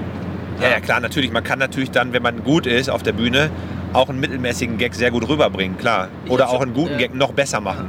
Ich Aber schon, ja, vor vielen Jahren mal mit einem Profi geredet und habe gefragt, so, äh, was ist besser? Jemand, der super Gags hat, aber, aber sie nicht performen kann oder jemand, der super performen kann, aber selber keine Gags schreiben kann? Die Antwort war ganz klar letzterer, weil der kann sich dann eben von einem Autor die Gags schreiben lassen und ist dann ein super Comedian. richtig, aber es gibt ja auch die Möglichkeit, dass man super Material hat und super performen kann. Ja, natürlich, klar, aber es ging jetzt nur um, um die Extreme. Und wenn jemand einfach es nicht hinkriegt, die sauber zu performen, Dann ist er Autor. Ich gucke am liebsten zu bei Leuten, Genau. die ganz schlechtes Material haben und das ganz schlecht rüberbringen. Das gefällt mir am besten. Gibt es auch nicht wenige. Na, ich glaube schon, dass die, die Performance lernt man dann natürlich auch. Man lernt ja auch, wenn man es ein paar Jahre macht, was überhaupt zu einem passt. Es gibt ja einfach auch Sachen, da weiß ich, ich finde das ein super Gag, aber wenn ich den bringe, der passt zu mir nicht auf der Bühne. Genau. Ich habe zwei, drei Gags. Einen habe ich mal auf AIDA gemacht, sogar abgesprochen mit meinem Entertainment Manager, der einfach ein brutaler, harter politischer Gag war. Und ich habe gesagt, schau, ich möchte es einfach nur machen, um zu sehen, was passiert. Es sind fünf Leute gleich aufgesprungen und sich beschweren gegangen. Weil, aber es war mir klar, es war so aus dem Blauen heraus für die. Da war dieser Papa, der über seine Kinder redet und plötzlich hat er diesen Gag über Gaskammern gemacht. Und das hat die komplett runtergehauen. Also du lernst dann, glaube ich, schon, was du bist für Typ und du beginnst aber dann auch zu schreiben in die Richtung. Ja. Aber da musst du viel Erfahrung sammeln. Also ich habe auch viele am Anfang, ich, meine, du wirst, ich glaube, es gibt drei Phasen in meinen Augen. Es gibt die erste Phase, wo du auf die Bühne gehst und eigentlich nicht weißt, was du machst. Ja? Also du wirst lustig sein, Punkt. Ja? Die zweite Phase ist, irgendwann begreifst du, wie Witze funktionieren ungefähr, allgemein, Gags. Dann wirst du jemand, der sicher auch schon ganz gut in so in deutschen Mixshows mitspielen kann, weil du hast Pointen, die funktionieren zehn Minuten lang, passt. Und ich glaube, in meinen Augen ist jetzt mein Gefühl, die, die, die ich halt bewundere, die Größten, die haben halt dann schon richtig schöne Geschichten, wo diese Bilder im Kopf erzeugt, wenn den Gag gar nicht mehr aussprechen manchmal. Das finde ich dann ist dann die, für, aus meiner Sicht die große Kunst. Wobei es gibt natürlich wieder die One-Liner, die davon leben, dass sie Gag, aber ich rede jetzt von dem, was ich, was ich so sehe. Und da habe ich gefühlt, das ist für mich so das Größte, wenn der eine Geschichte erzählt und du lachst dich kaputt, weil im Kopf spielst du die Geschichte mit und bist dabei. Ne? Also so habe ich das Gefühl. Und da musst du halt lernen, was zu dir passt. Ich habe mal irgendwann das Gefühl gekriegt, dass sämtliche amerikanische Stand-up-Comedians mit Impro-Theater angefangen haben. Ist das in England auch so? Äh, in Amerika ist es aber auch nicht so, ne? Aber sehr, sehr viele. Während halt interessanterweise die Durchlässigkeit in äh, Deutschland vom Impro-Theater zur Comedy total gering ist. Also ich kenne Leute, die machen super Impro-Theater, aber äh, mit Comedy, also Stand-up, kommen die nicht äh, zurecht. Frage ist, ob sie Ja. so wollen. Ne? Also es gibt natürlich, es gibt ja überall ganz verschiedene Beispiele. Steve Martin war halt vorher Zauberer und so. Und dann Ja. gibt es halt, was weiß ich, welche, die waren vorher Schauspieler, Musiker. Ähm, und ähm, ganz viele, die einfach als Stand-Upper anfangen. Ne? Und die äh, sozusagen als, äh, also es gibt in England ganz viele, die bekannt geworden sind. Die haben halt während der Uni, also im, in den meisten Fällen Oxford und Cambridge, haben die äh, schon äh, relativ viel dramatisches Zeug gemacht. Also entweder so Schauspiel, Dramaclub, Sketchgruppen, ne? Sketchgruppen, ganz viele natürlich, genau. Gibt es das noch in England? Ja, Ja, ja, klar. Und ähm, Sketch-Comedy ist nach wie vor auch relativ verbreitet. Es findet natürlich nicht in den Clubs statt, aber es gibt so Sketch-Comedy-Shows. Ne? Es gibt auch Storytelling-Shows, wo also Leute lange Geschichten erzählen, wo es nicht so darauf ankommt, viele Pointen zu haben. Ähm, genau, auf jeden Fall gibt es ganz, ganz viele, die sozusagen von diesem Uni-Background kommen. Dann gibt es auch ganz viele, die einfach mit Stand-up anfangen ne? und das nebenbei machen und dann ihren Job aufgeben.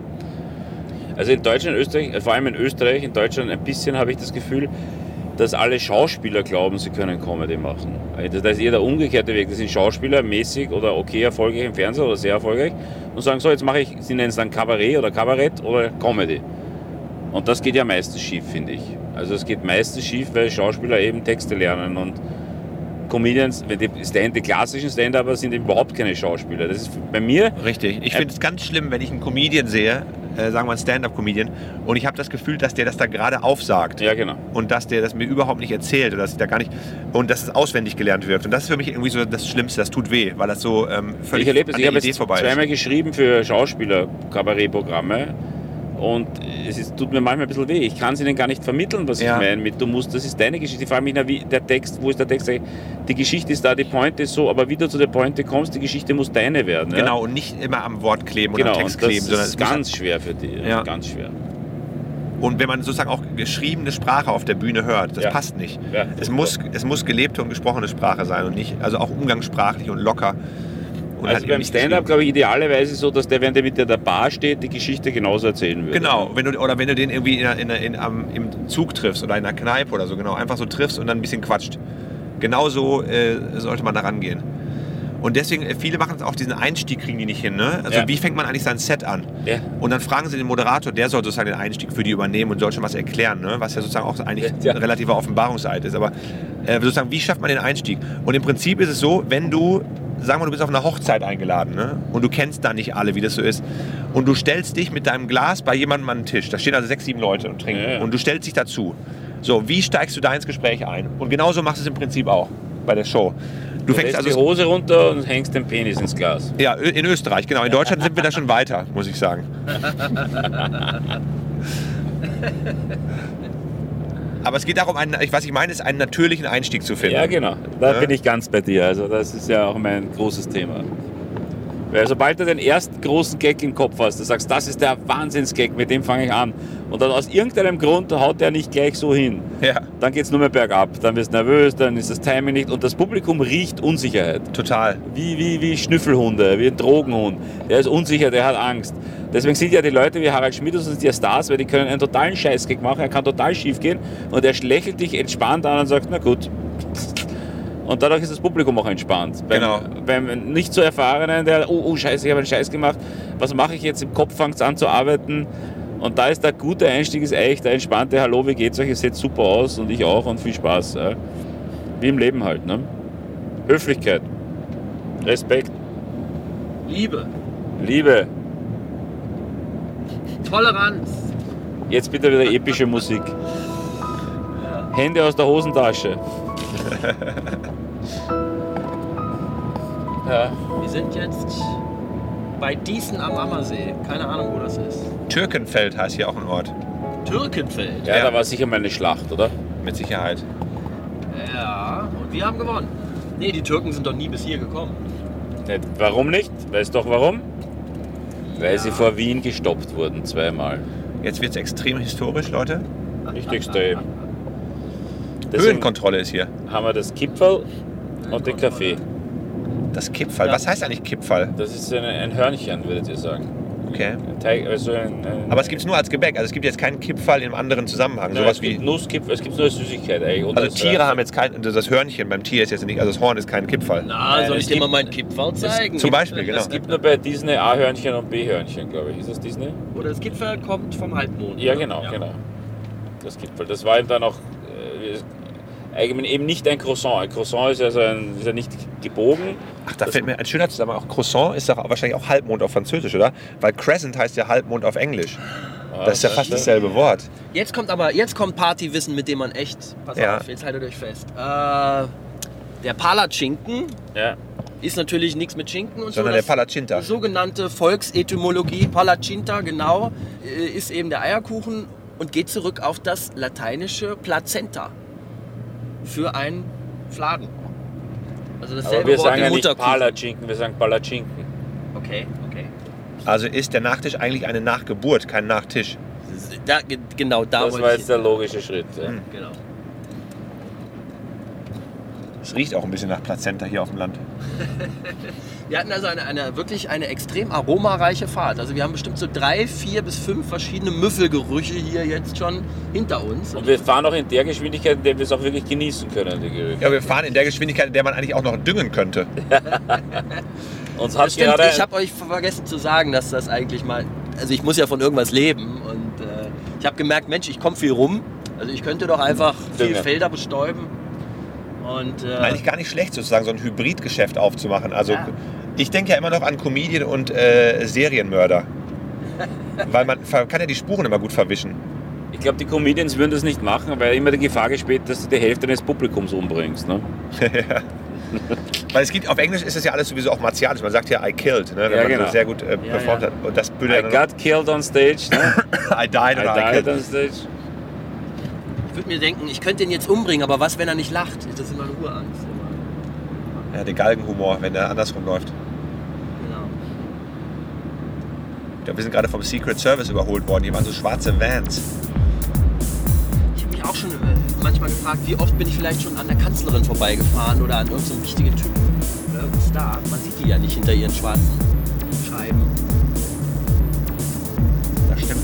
Aber was macht die Kanzlerin hier am Ammersee? Was machen die hier am Pannenstreifen?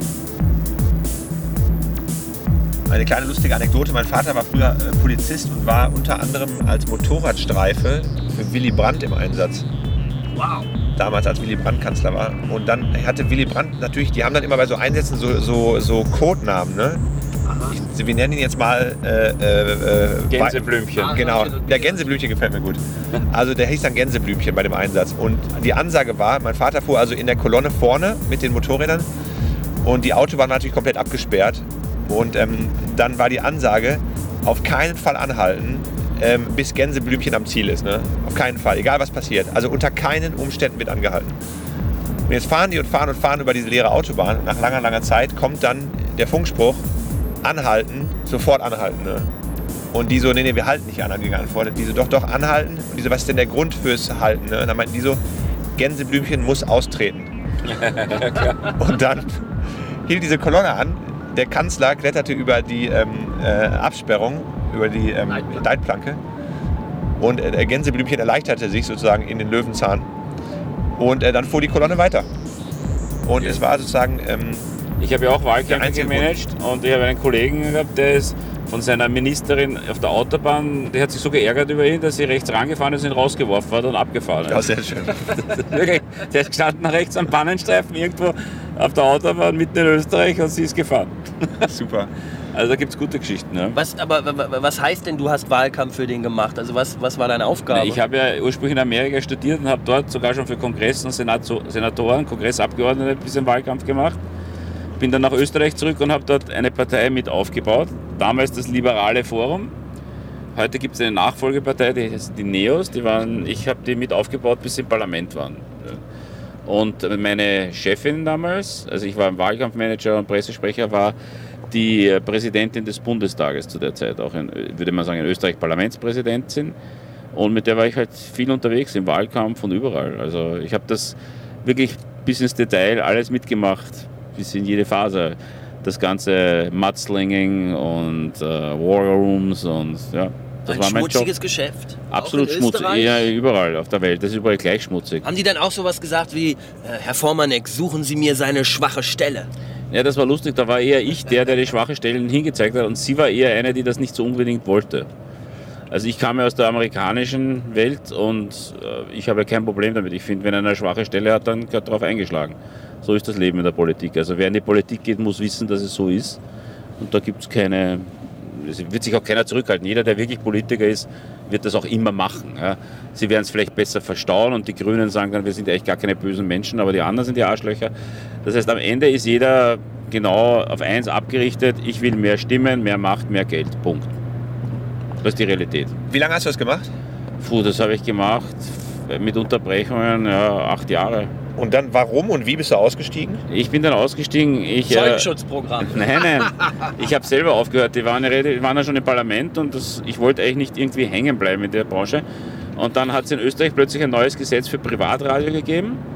Und dann wurde ich einer der ersten Privatradiogeschäftsführer in Österreich. Das Problem war nur, der Verfassungsgerichtshof hat das Gesetz nach einigen Monaten wieder aufgehoben und wir durften nicht senden. Also wir hatten dann schon fast Studio gekauft und alles.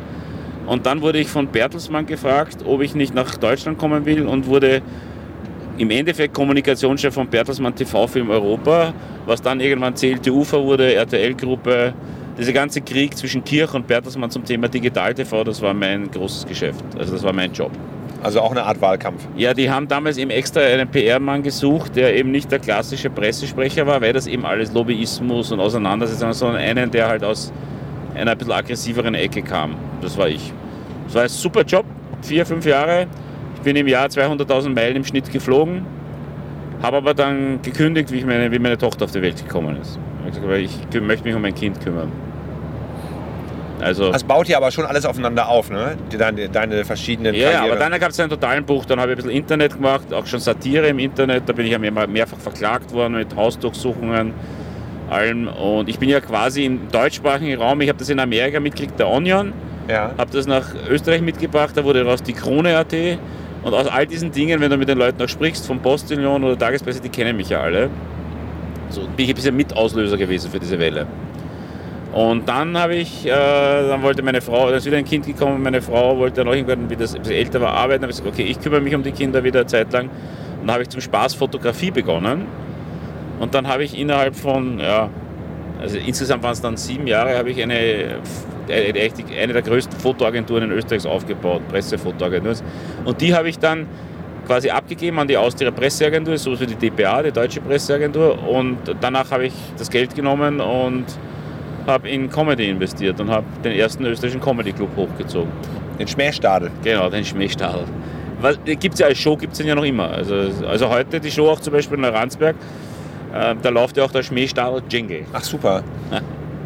Du, du weißt ja, dass dadurch äh, für mich relativ viel entstanden ist, für, durch meinen Auftritt bei euch im Schmähstadel. Nee, das wusste ich nicht. Ich ja. weiß nur, dass es irrsinnig lustig war, wie bei allen, weil Don und allen, die bei uns waren. Ja, ja, danke. Ja, es, war, es hat super Spaß gemacht. Ich, ich war, ich, ich ähm, war also in äh, Edinburgh in, in, bei diesem Fringe Festival. Ja? Bin ich aufgetreten mit einer Österreicherin, mehrfach, habe mich mit ihr auch so ein bisschen angefreundet. Und die sagte so, du bist so lustig, warum trittst du nicht auf Deutsch auf? Ne? Und ich habe gesagt, ja, ich weiß nicht, irgendwie, ich bin ja hier in England und in Schottland und so. Und das macht, da machen sie so, du musst da mal auftreten. Ich besorge dir mal einen Auftritt Wie in heißt Wien. Sie denn? Äh, Alice Frick. Ja, die war ja auch bei uns ja. zuerst mal. Äh, und die Alice äh, äh, hat, hat, dann, hat dann den Kontakt hergestellt zu ja, euch. Ja, so. Und dann, ging das, dann habe ich die Buchung bei euch gehabt. Ne? Und dann habe ich mir vorher überlegt, was erzähle ich denn da eigentlich? Ne? Also auf Deutsch und so, das war alles gar nicht so geplant. Und dann war ich bei euch, es hat einen riesen Spaß gemacht. Ich war da so, ich glaube, drei Abende oder so. Ja, genau, drei Abende. Wir haben das gleich hochgezogen, gleich professionell. Ja, es war super. Und dann ähm, war da der Thomas Nikolai dabei ja. an dem Wochenende. Und der andere war, glaube ich, der Stefan Haider. Ja, genau. Österreicher, genau. Ja, genau, der ist noch immer bei uns. Genau, und dann war auf jeden Fall Thomas dabei und dann äh, mit Thomas habe ich mich sofort angefreundet und der fand das auch alles sehr lustig, was ich da gemacht habe. Und dann meinte er so, du musst im Quatsch Comedy Club auftreten, du bist super. Und da habe ich gesagt, ich weiß nicht, das ist ja das erste Mal, dass ich jetzt hier überhaupt hier was mache und so, ne, so richtig auf Deutsch. Und er so, er sagte, er, wir filmen das jetzt mal. Da haben wir den zweiten Abend gefilmt und haben das dann, hat er das, hat er es mitgenommen nach Deutschland. Hat das sogar, ich habe das Renate geschickt, Super. Renate Berger, die ist also die künstlerische Leitung vom Quatsch Comedy Club, für die, alle, die es nicht wissen, die Zuhörer. Also die Renate hat dann, wurde von Thomas bekniet. Okay. Immer wieder und immer wieder. Und er hat dann für mich, äh, für mich sich eingesetzt und dann hat Renate mich mal gebucht. Das war so ungefähr ein bisschen weniger als ein Jahr später. Okay. So sind ja die Vorlauf, Vorlauffristen ja. ungefähr. Und dann war ich im Quatsch Comedy Club, bin dann da aufgetreten zum ersten Mal. Das hat auch funktioniert. Und dann seitdem bin ich da jetzt äh, regelmäßig. Das ne? ist so, was der Österreicher schon alles ausgelöst hat, ohne es zu wissen. Ja, also der Schmähstadel war sozusagen mit der Hilfe von Alice Frick und dann Thomas Nikolai, war sozusagen ein äh, wichtiger Meilenstein bei mir. Ein Durchbruch auf dem Kontinent. Oder wie, wie lange oder wie groß warst du da schon in England zu der Zeit? Äh, six foot seven. right. Also zwei Meter, genau. Nee, aber da war ich schon eine, eine Weile in England, aber das war so, äh, ich habe da gar nicht das so auf dem Schirm gehabt, dass ich auch zurückgehen kann. Ne? Was heißt zurück? Also sozusagen nach Hause kommen und da mal was machen, genau. Wie ist jetzt das Verhältnis? Also Ausland, Deutschland? Äh, Deutschland, über, genau, es wurde jetzt immer mehr in Deutschland und ähm, es ähm, macht mir auch sehr viel Spaß und deswegen ist jetzt so ungefähr halb halb, vielleicht so 40, 40, 20, wobei die 20 Prozent das europäische Ausland sind. Also so ja. Skandinavien, Holland, Belgien und so genau. Ja. Aber genau ausgerechnet habe ich es auch noch nicht. Und du würdest das auch so beibehalten wollen oder willst du dich irgendwann für ein Land entscheiden? Muss ich ja nicht. Das ist ja alles, das ist ja sehr nah zusammen. Ne? Man ist ja in einer Stunde in England im Flieger. Das ist im Prinzip so, als wenn du sagst, du wohnst in Stuttgart und fliegst nach, oder fährst nach Berlin. Ja, ja. Also im Prinzip ist das ja alles sehr nah zusammen. Aber ganz was anderes, wie viele Shows spielst du jetzt im Jahr ungefähr? Ähm, gute Frage. Vielleicht das, durch dieses Edinburgh Festival, was ich im August ja immer mache, Okay. da, da mache ich in drei Wochen ja schon fast 100 Auftritte. Ja, ja, das ist mir klar, ja. Und dann kommen vielleicht noch 200 dazu. Also es sind schon über 300 im Jahr, glaube ich. Okay. Ja, Fringe, da kann aber stundenlang reden über Fringe. Fringe, genau, da kann man echt sehr lange drüber reden. Ja, aber dann machen wir nur eine kurze Einführung, dass jemand, der das noch nie gehört hat, Wie versteht, was das Tag? eigentlich ist. Es ist halt das größte äh, Kunstfestival der Welt, das größte Arts-Festival der Welt, ähm, mit zweieinhalbtausend Shows pro Tag. Ähm, Nochmal, was? und 2500 verschiedenen Shows pro Tag. In einer Stadt. in einer Stadt, in Edinburgh, in Schottland, das ist die Hauptstadt von diesem nicht existenten Land. ähm, Also fußballerisch gibt es ja. fußballerisch gibt es das, genau. Ähm, aber auch nur fußballerisch. Und es gibt auch eigenes Geld da. Also die haben ihre eigenen äh, Pound-Banknoten. Auf jeden Fall die. Ähm, genau, es gibt zweieinhalbtausend äh, Shows. Es ist ein nicht kuratiertes Festival. Das bedeutet für den, äh, also auf Deutsch übersetzt, äh, jeder kann teilnehmen. Es ist ein offenes Festival. Es gibt also nicht irgendwie so eine künstlerische Leitung, die dann entscheidet, wer da hinkommen darf. Es gibt aber so Unterfestivals, Subfestivals, wo dann teilweise muss man sich dann bewerben und man kommt, bekommt dann eine, äh, äh, einen, einen Ort, so ein Venue, also einen Veranstaltungsort und eine Zeit zugewiesen und so weiter. Und ähm, genau, man konkurriert da mit unfassbar vielen anderen Shows und ist da drei Wochen im August jedes Jahr. Also wer keine Lust auf Sonne hat, fliegt dahin. Und äh, dann tritt man da auf, jeden Tag. Und äh, konkurriert mit allen anderen ums Publikum. Aber du musst vorher dir irgendeinen Laden aussuchen und die kontaktieren, oder wie? Genau, entweder geht man einen Laden direkt an oder man geht einen von diesen Subveranstaltern an und äh, die machen dann, wenn die einen kennen, machen die dann Vorschläge. Je nachdem, wie etabliert man ist, ist dann die Größe des Raumes entscheidend. Bei mir war das so im ersten Jahr 30 Plätze, im zweiten 50, im dritten 80, dann 100, 120, jetzt bin ich sogar 150. Das geht halt so langsam hoch. Das muss man ja füllen irgendwie, ne? Ja, ja. Und ähm, es, der, Durch- die Durchschnittsshow in Edinburgh hat wie viele Zuschauer? Kleine Quizfrage. Also Ja. Durchschnitt über alle gerechnet. 80? Nico? 40. Sieben. Okay. Aber da sind dann auch die Leute mitgezählt, die irgendwie auf der Straße da so Straßenkunst machen. Ja, nee, also das, das, die sind sehr beliebt, auch die Straßenkünstler, genau. Man muss, glaube ich, dazu sagen, das ist auch Theater. Es ist nicht nur Comedy, ne?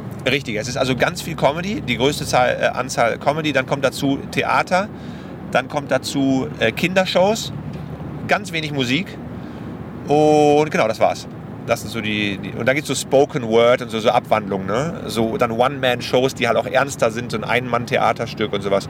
Aber der ganz große Teil, wenn man sich diese Broschüre anguckt, die ist so telefonbuchdick, der ganz große Teil ist Comedy. Und kommt dann da das Publikum auch aus aller Herren Länder? Offensichtlich die Künstler ja auch, ne? Oder, oder sind das fast nur Engländer und, Engländer. und also Briten? Ja, die, große, die ganze britische Szene ist halt da, aber es gibt natürlich auch ganz viele Leute aus der ganzen Welt. Äh, Es kommen auch einige Amerikaner. Doug Stanhope war schon da. Äh, früher die ganzen, also ähm, früher sind die ganzen Amerikaner alle hin. Früher war auch viel mehr klassische Musik. Da waren äh, berühmte Dirigenten da und so weiter. Das gibt es auch immer noch ein bisschen, aber äh, jetzt ist das sehr britisch. Es kommen aber auch äh, Leute aus aller Welt dahin. Also es gibt auch japanische Sketchgruppen und was weiß ich, ne? Israelische Theatergruppen. Also schon alles sehr international. Und man spielt jeweils 50 Minuten, ne? Du spielst in der, eigentlich hast du eine Stunde immer, aber Ja. in der Regel macht man halt ein bisschen kürzer, damit die Leute auch pünktlich rein und rauskommen. Ja, genau. Aber die Shows sind eine Stunde lang, Und genau. die Tickets, ich habe das ja mal mitgemacht, auch mit, dem, äh, mit einem Kollegen, wo ich, wo ich dann für ihn Ze- Zettel verteilt habe, Tickets. Ja, Also Flyer, genau. Flyern. Und damit kommen ja die Leute, wenn du Glück hast. Du musst das jeden Tag füllen, den Blödsinn. Ne? Ja, ja, das ist also ein Riesenaufwand. Das muss man erstmal verstehen, wie das funktioniert. Deswegen sollte man im ersten Jahr das mal langsam angehen, wenn man da hingeht. Und dann äh, äh, blickt man da schon durch. Und da muss man dann versuchen, so, äh, das so zu bewerben, dass es voll wird. Also im Prinzip macht man viele Gastauftritte. Ich mache so jeden Tag zwischen drei und fünf Gastauftritten bei anderen Shows, wo dann, äh, da macht man dann zehn Minuten. Ja. Und dann am Ende steht man am Ausgang und drückt jedem äh, äh, Publikumsmitglied einen Flyer in die Hand. Und dann, wenn die einen für zehn Minuten lustig fanden, kommen die halt in der Regel auch zur Soloshow. Ja, wir haben es für Otto gemacht, Otto Kunde. Und wir Ah, haben es so gemacht, Christoph und ich waren in der Lederhose Ja, und haben uns hingestellt und haben gejodelt und das so verteilt. Ja. Wir haben es tatsächlich immer geschafft. Wir haben um 10 angefangen und um 14 Uhr hat er gespielt. Meistens haben wir 70 reingebracht. Ja, toll. Otto ist auch sowieso super. Otto ist ja auch ganz gut et- etabliert da schon, weil er schon ein paar Mal da war. Ja. Und ähm, genau, Otto hat auch den Malcolm Hardy Award gewonnen mal. Das ist so ein alternativer Genau. Comedy-Preis da. Das ist also echt äh, super. Ja, im Prinzip ist das alles sehr, sehr extrem da. Also man ist auch nach den drei Wochen völlig durch, aber man ist auch dadurch viel, viel besser nachher, weil man einfach so viel auftritt. Ist sozusagen äh, Comedy im Zeitraffer, eine Karriere im Zeitraffer. Es gibt ja Leute, die fahren dort gezielt hin, weil sie sich alle die Comedians anschauen wollen, die sie einmal im Jahr sehen wollen. Also Genau, ich, ich habe ganz viele äh, Zuschauer, die immer kommen, jedes Mal, wenn ich da bin. Und die gucken sich die Show halt jedes Jahr an. Und Ja. die wollen immer sehen, was da jetzt dieses Jahr passiert. Und die wollen die neuen Gags hören und so. Ja, und die suchen sich aus, das ist nämlich ein bisschen günstiger, glaube ich, als sonst bei vielen Shows. genau, viel günstiger, ja. Und du kannst halt sagen, ja, ich schaue mir heute vier Shows an und habe vier Comedians gesehen, jeweils Genau. 50 Minuten. Genau. Also man kann echt richtig viel. Es geht also, um 10 Uhr vormittags los, glaube ich, die ersten Shows, oder? Ja, also für mich nicht. Ja, für dich nicht. ja. Aber ich glaube schon, ja. Also ich mache äh, meine Solo-Show immer am späten Nachmittag. Das läuft am besten. Ja. So äh, 5 Uhr, so um den Dreh, halb sechs. Dann moderiere ich noch abends eine Show, wo ich mir äh, meine Lieblingscomedians einlade.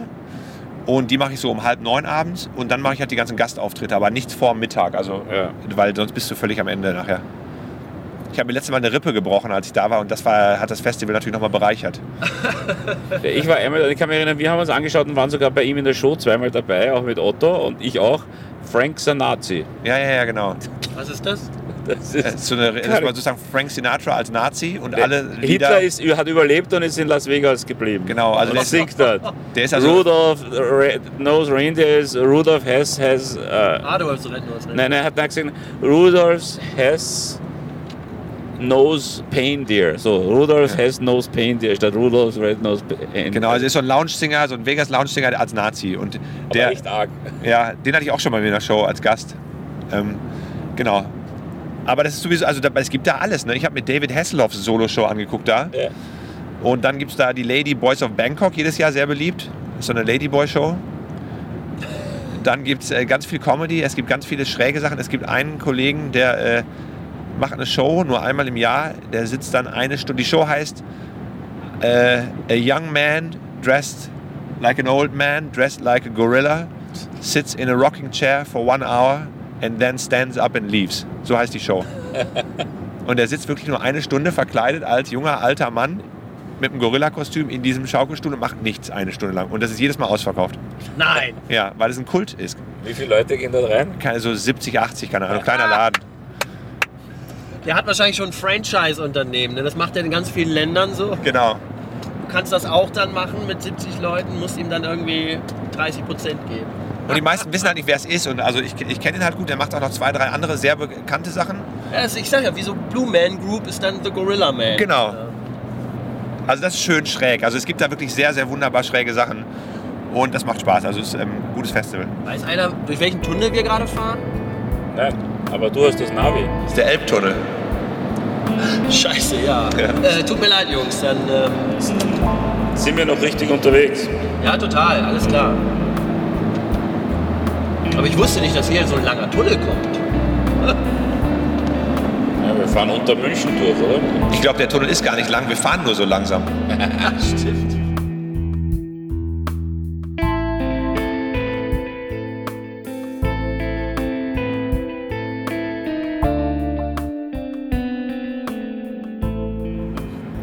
J.K. Rowling. Milliardärin geworden durch Harry Potter. Die hat jetzt ihre Ab Absagebriefe veröffentlicht. Genau.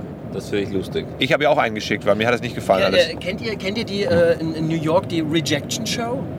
Nee. Das ist, ähm, ich kannte dieses Prinzip schon ein bisschen von Moritz Neten, Jakob und Konsorten, die auch mal so eine Lesung gemacht haben mit Sketchtexten, die nie äh, benutzt wurden vom Fernsehen. Ja. So.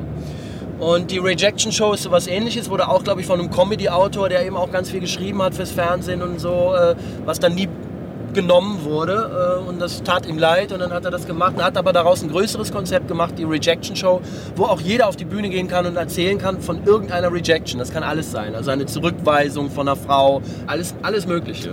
Okay. Sehr ich schön. einmal im Monat irgendwo in New York. Ich erinnere mich an ein tolles Museum, in dem ich mal war, in Zagreb in Kroatien. Ähm, das Museum of Broken Relationships. Sehr empfehlenswert, wer mal in Zagreb ist. Ganz tolle Idee und da ist auch jedes äh, Exponat mit kroatischem und natürlich englischem äh, Text. Und ähm, die Idee ist so erfolgreich, die haben die jetzt auch äh, weltweit in verschiedenen Städten gemacht. Und zwar geht es darum, da gibt's immer gibt es ein Ausstellungsstück, was eine beendete Beziehung oder eine kaputte Beziehung ähm, äh, und die Geschichte dahinter ähm, widerspiegelt. Unter anderem zum Beispiel, ein, da hing mal so ein, so ein Football, nee, Basketball-Trikot und darunter stand einfach nur, he was a player. Super. Da ist die ganze Geschichte eigentlich mit erzählt. Und so ist jeder, man- manche haben auch eine richtig lange Geschichte und so, aber echt sehr, sehr, sehr gut. Ähm, wie gesagt, das nur als kleiner Einschub. Wir haben in Österreich ein Bestattungsmuseum in Wien. Das äh, entspricht eurer morbiden Das ist Seele. absolut sehenswert. Es ist, glaube ich, jetzt umgesiedelt am Zentralfriedhof, die sind jetzt dort. Und dann gibt es einmal in, im Jahr gibt's ja die lange Nacht der Wiener Stadtwerke. Und da kannst du ins Bestattungsmuseum gehen, da legen sie fünf, sechs, sieben Sargmodelle aus und dann kannst du Probe liegen. Großartig. Da legen sich die Wiener rein, du kannst den Sarg zumachen und schauen und die Leute knipsen mit dem Handy. Der Papa testet seinen Sarg. Super. Ich habe mal, jemanden- Idee. ich hab mal einen Moderator kennengelernt, der regelmäßig den World Funeral Award moderiert. Alles schlecht. In Rotterdam wird das gemacht, in einer großen Hotelanlage. Ähm, und der, der hat natürlich tolle Geschichten erzählt. Das kann man sich nicht vorstellen. Diese Branche ist so eigen. Wie, da geht es auch um, wer die schönste Beerdigung organisiert Ja. oder was? Ja, Ja, aber schönste, also es gibt ganz viele Kategorien. Ne? Wie beim Oscar. Also es gibt äh, das schönste Blumengeschenk, der schönste Stein, der schönste Transportlaster, äh, alles Mögliche. Schönste ja der, liebe, der liebe Kollege, der Tod, hat mir das erzählt. Der hat auch gespielt bei einer riesen Bestatterveranstaltung. Und er hat gesagt, die waren wirklich so. Erstens mal haben die so vorher Vorträge gehalten, wir haben 10% Umsatzsteigerung, total super und so. Ja. Und dann hat er gesagt, dann haben sie ihn im Bestattungsinstitut da hochfahren lassen, wo sonst die Urne hochfahrt, nachdem es verbrannt wurde, weißt du? Ja, So haben sie ihn auftreten lassen. super. Geil. Ja, der hat lustige Geschichten. Er hat gerade einmal gespielt für eine Klosterschwester, die gestorben ist und die hat vorher lange gesammelt, damit sie für ihre Verwandten und ihre anderen Klosterschwestern seinen Auftritt finanzieren kann bei ihrem Begräbnis.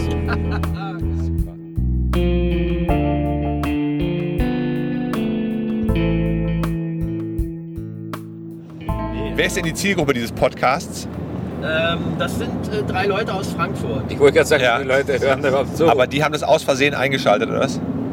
Ich weiß auch nicht. Also meine Freunde sagen immer, sie finden das ganz toll. Ansonsten kriege ich wenig Feedback, aber das ist mir egal. Also lieber Podcast-Hörer, ich richte mich jetzt direkt an dich. Ähm, und zwar nur an dich. an dich, an diesen gibt's- einen Podcast-Hörer. Lieber Podcast-Hörer. ähm, melde dich doch mal, sag doch mal, wer du bist. Es würde uns brennend interessieren. Wir senden hier so in den Äther. Im Moment sendet man noch gar nicht. Ne, Wir senden gar nicht. Wir zeichnen gerade auf für den Äther. Live on tape. Live on Tape, genau. Und wir würden gerne mal wissen, wer dahinter steckt. Wer ist denn am anderen Ende dieses Joghurtbecher-Sprechfunks?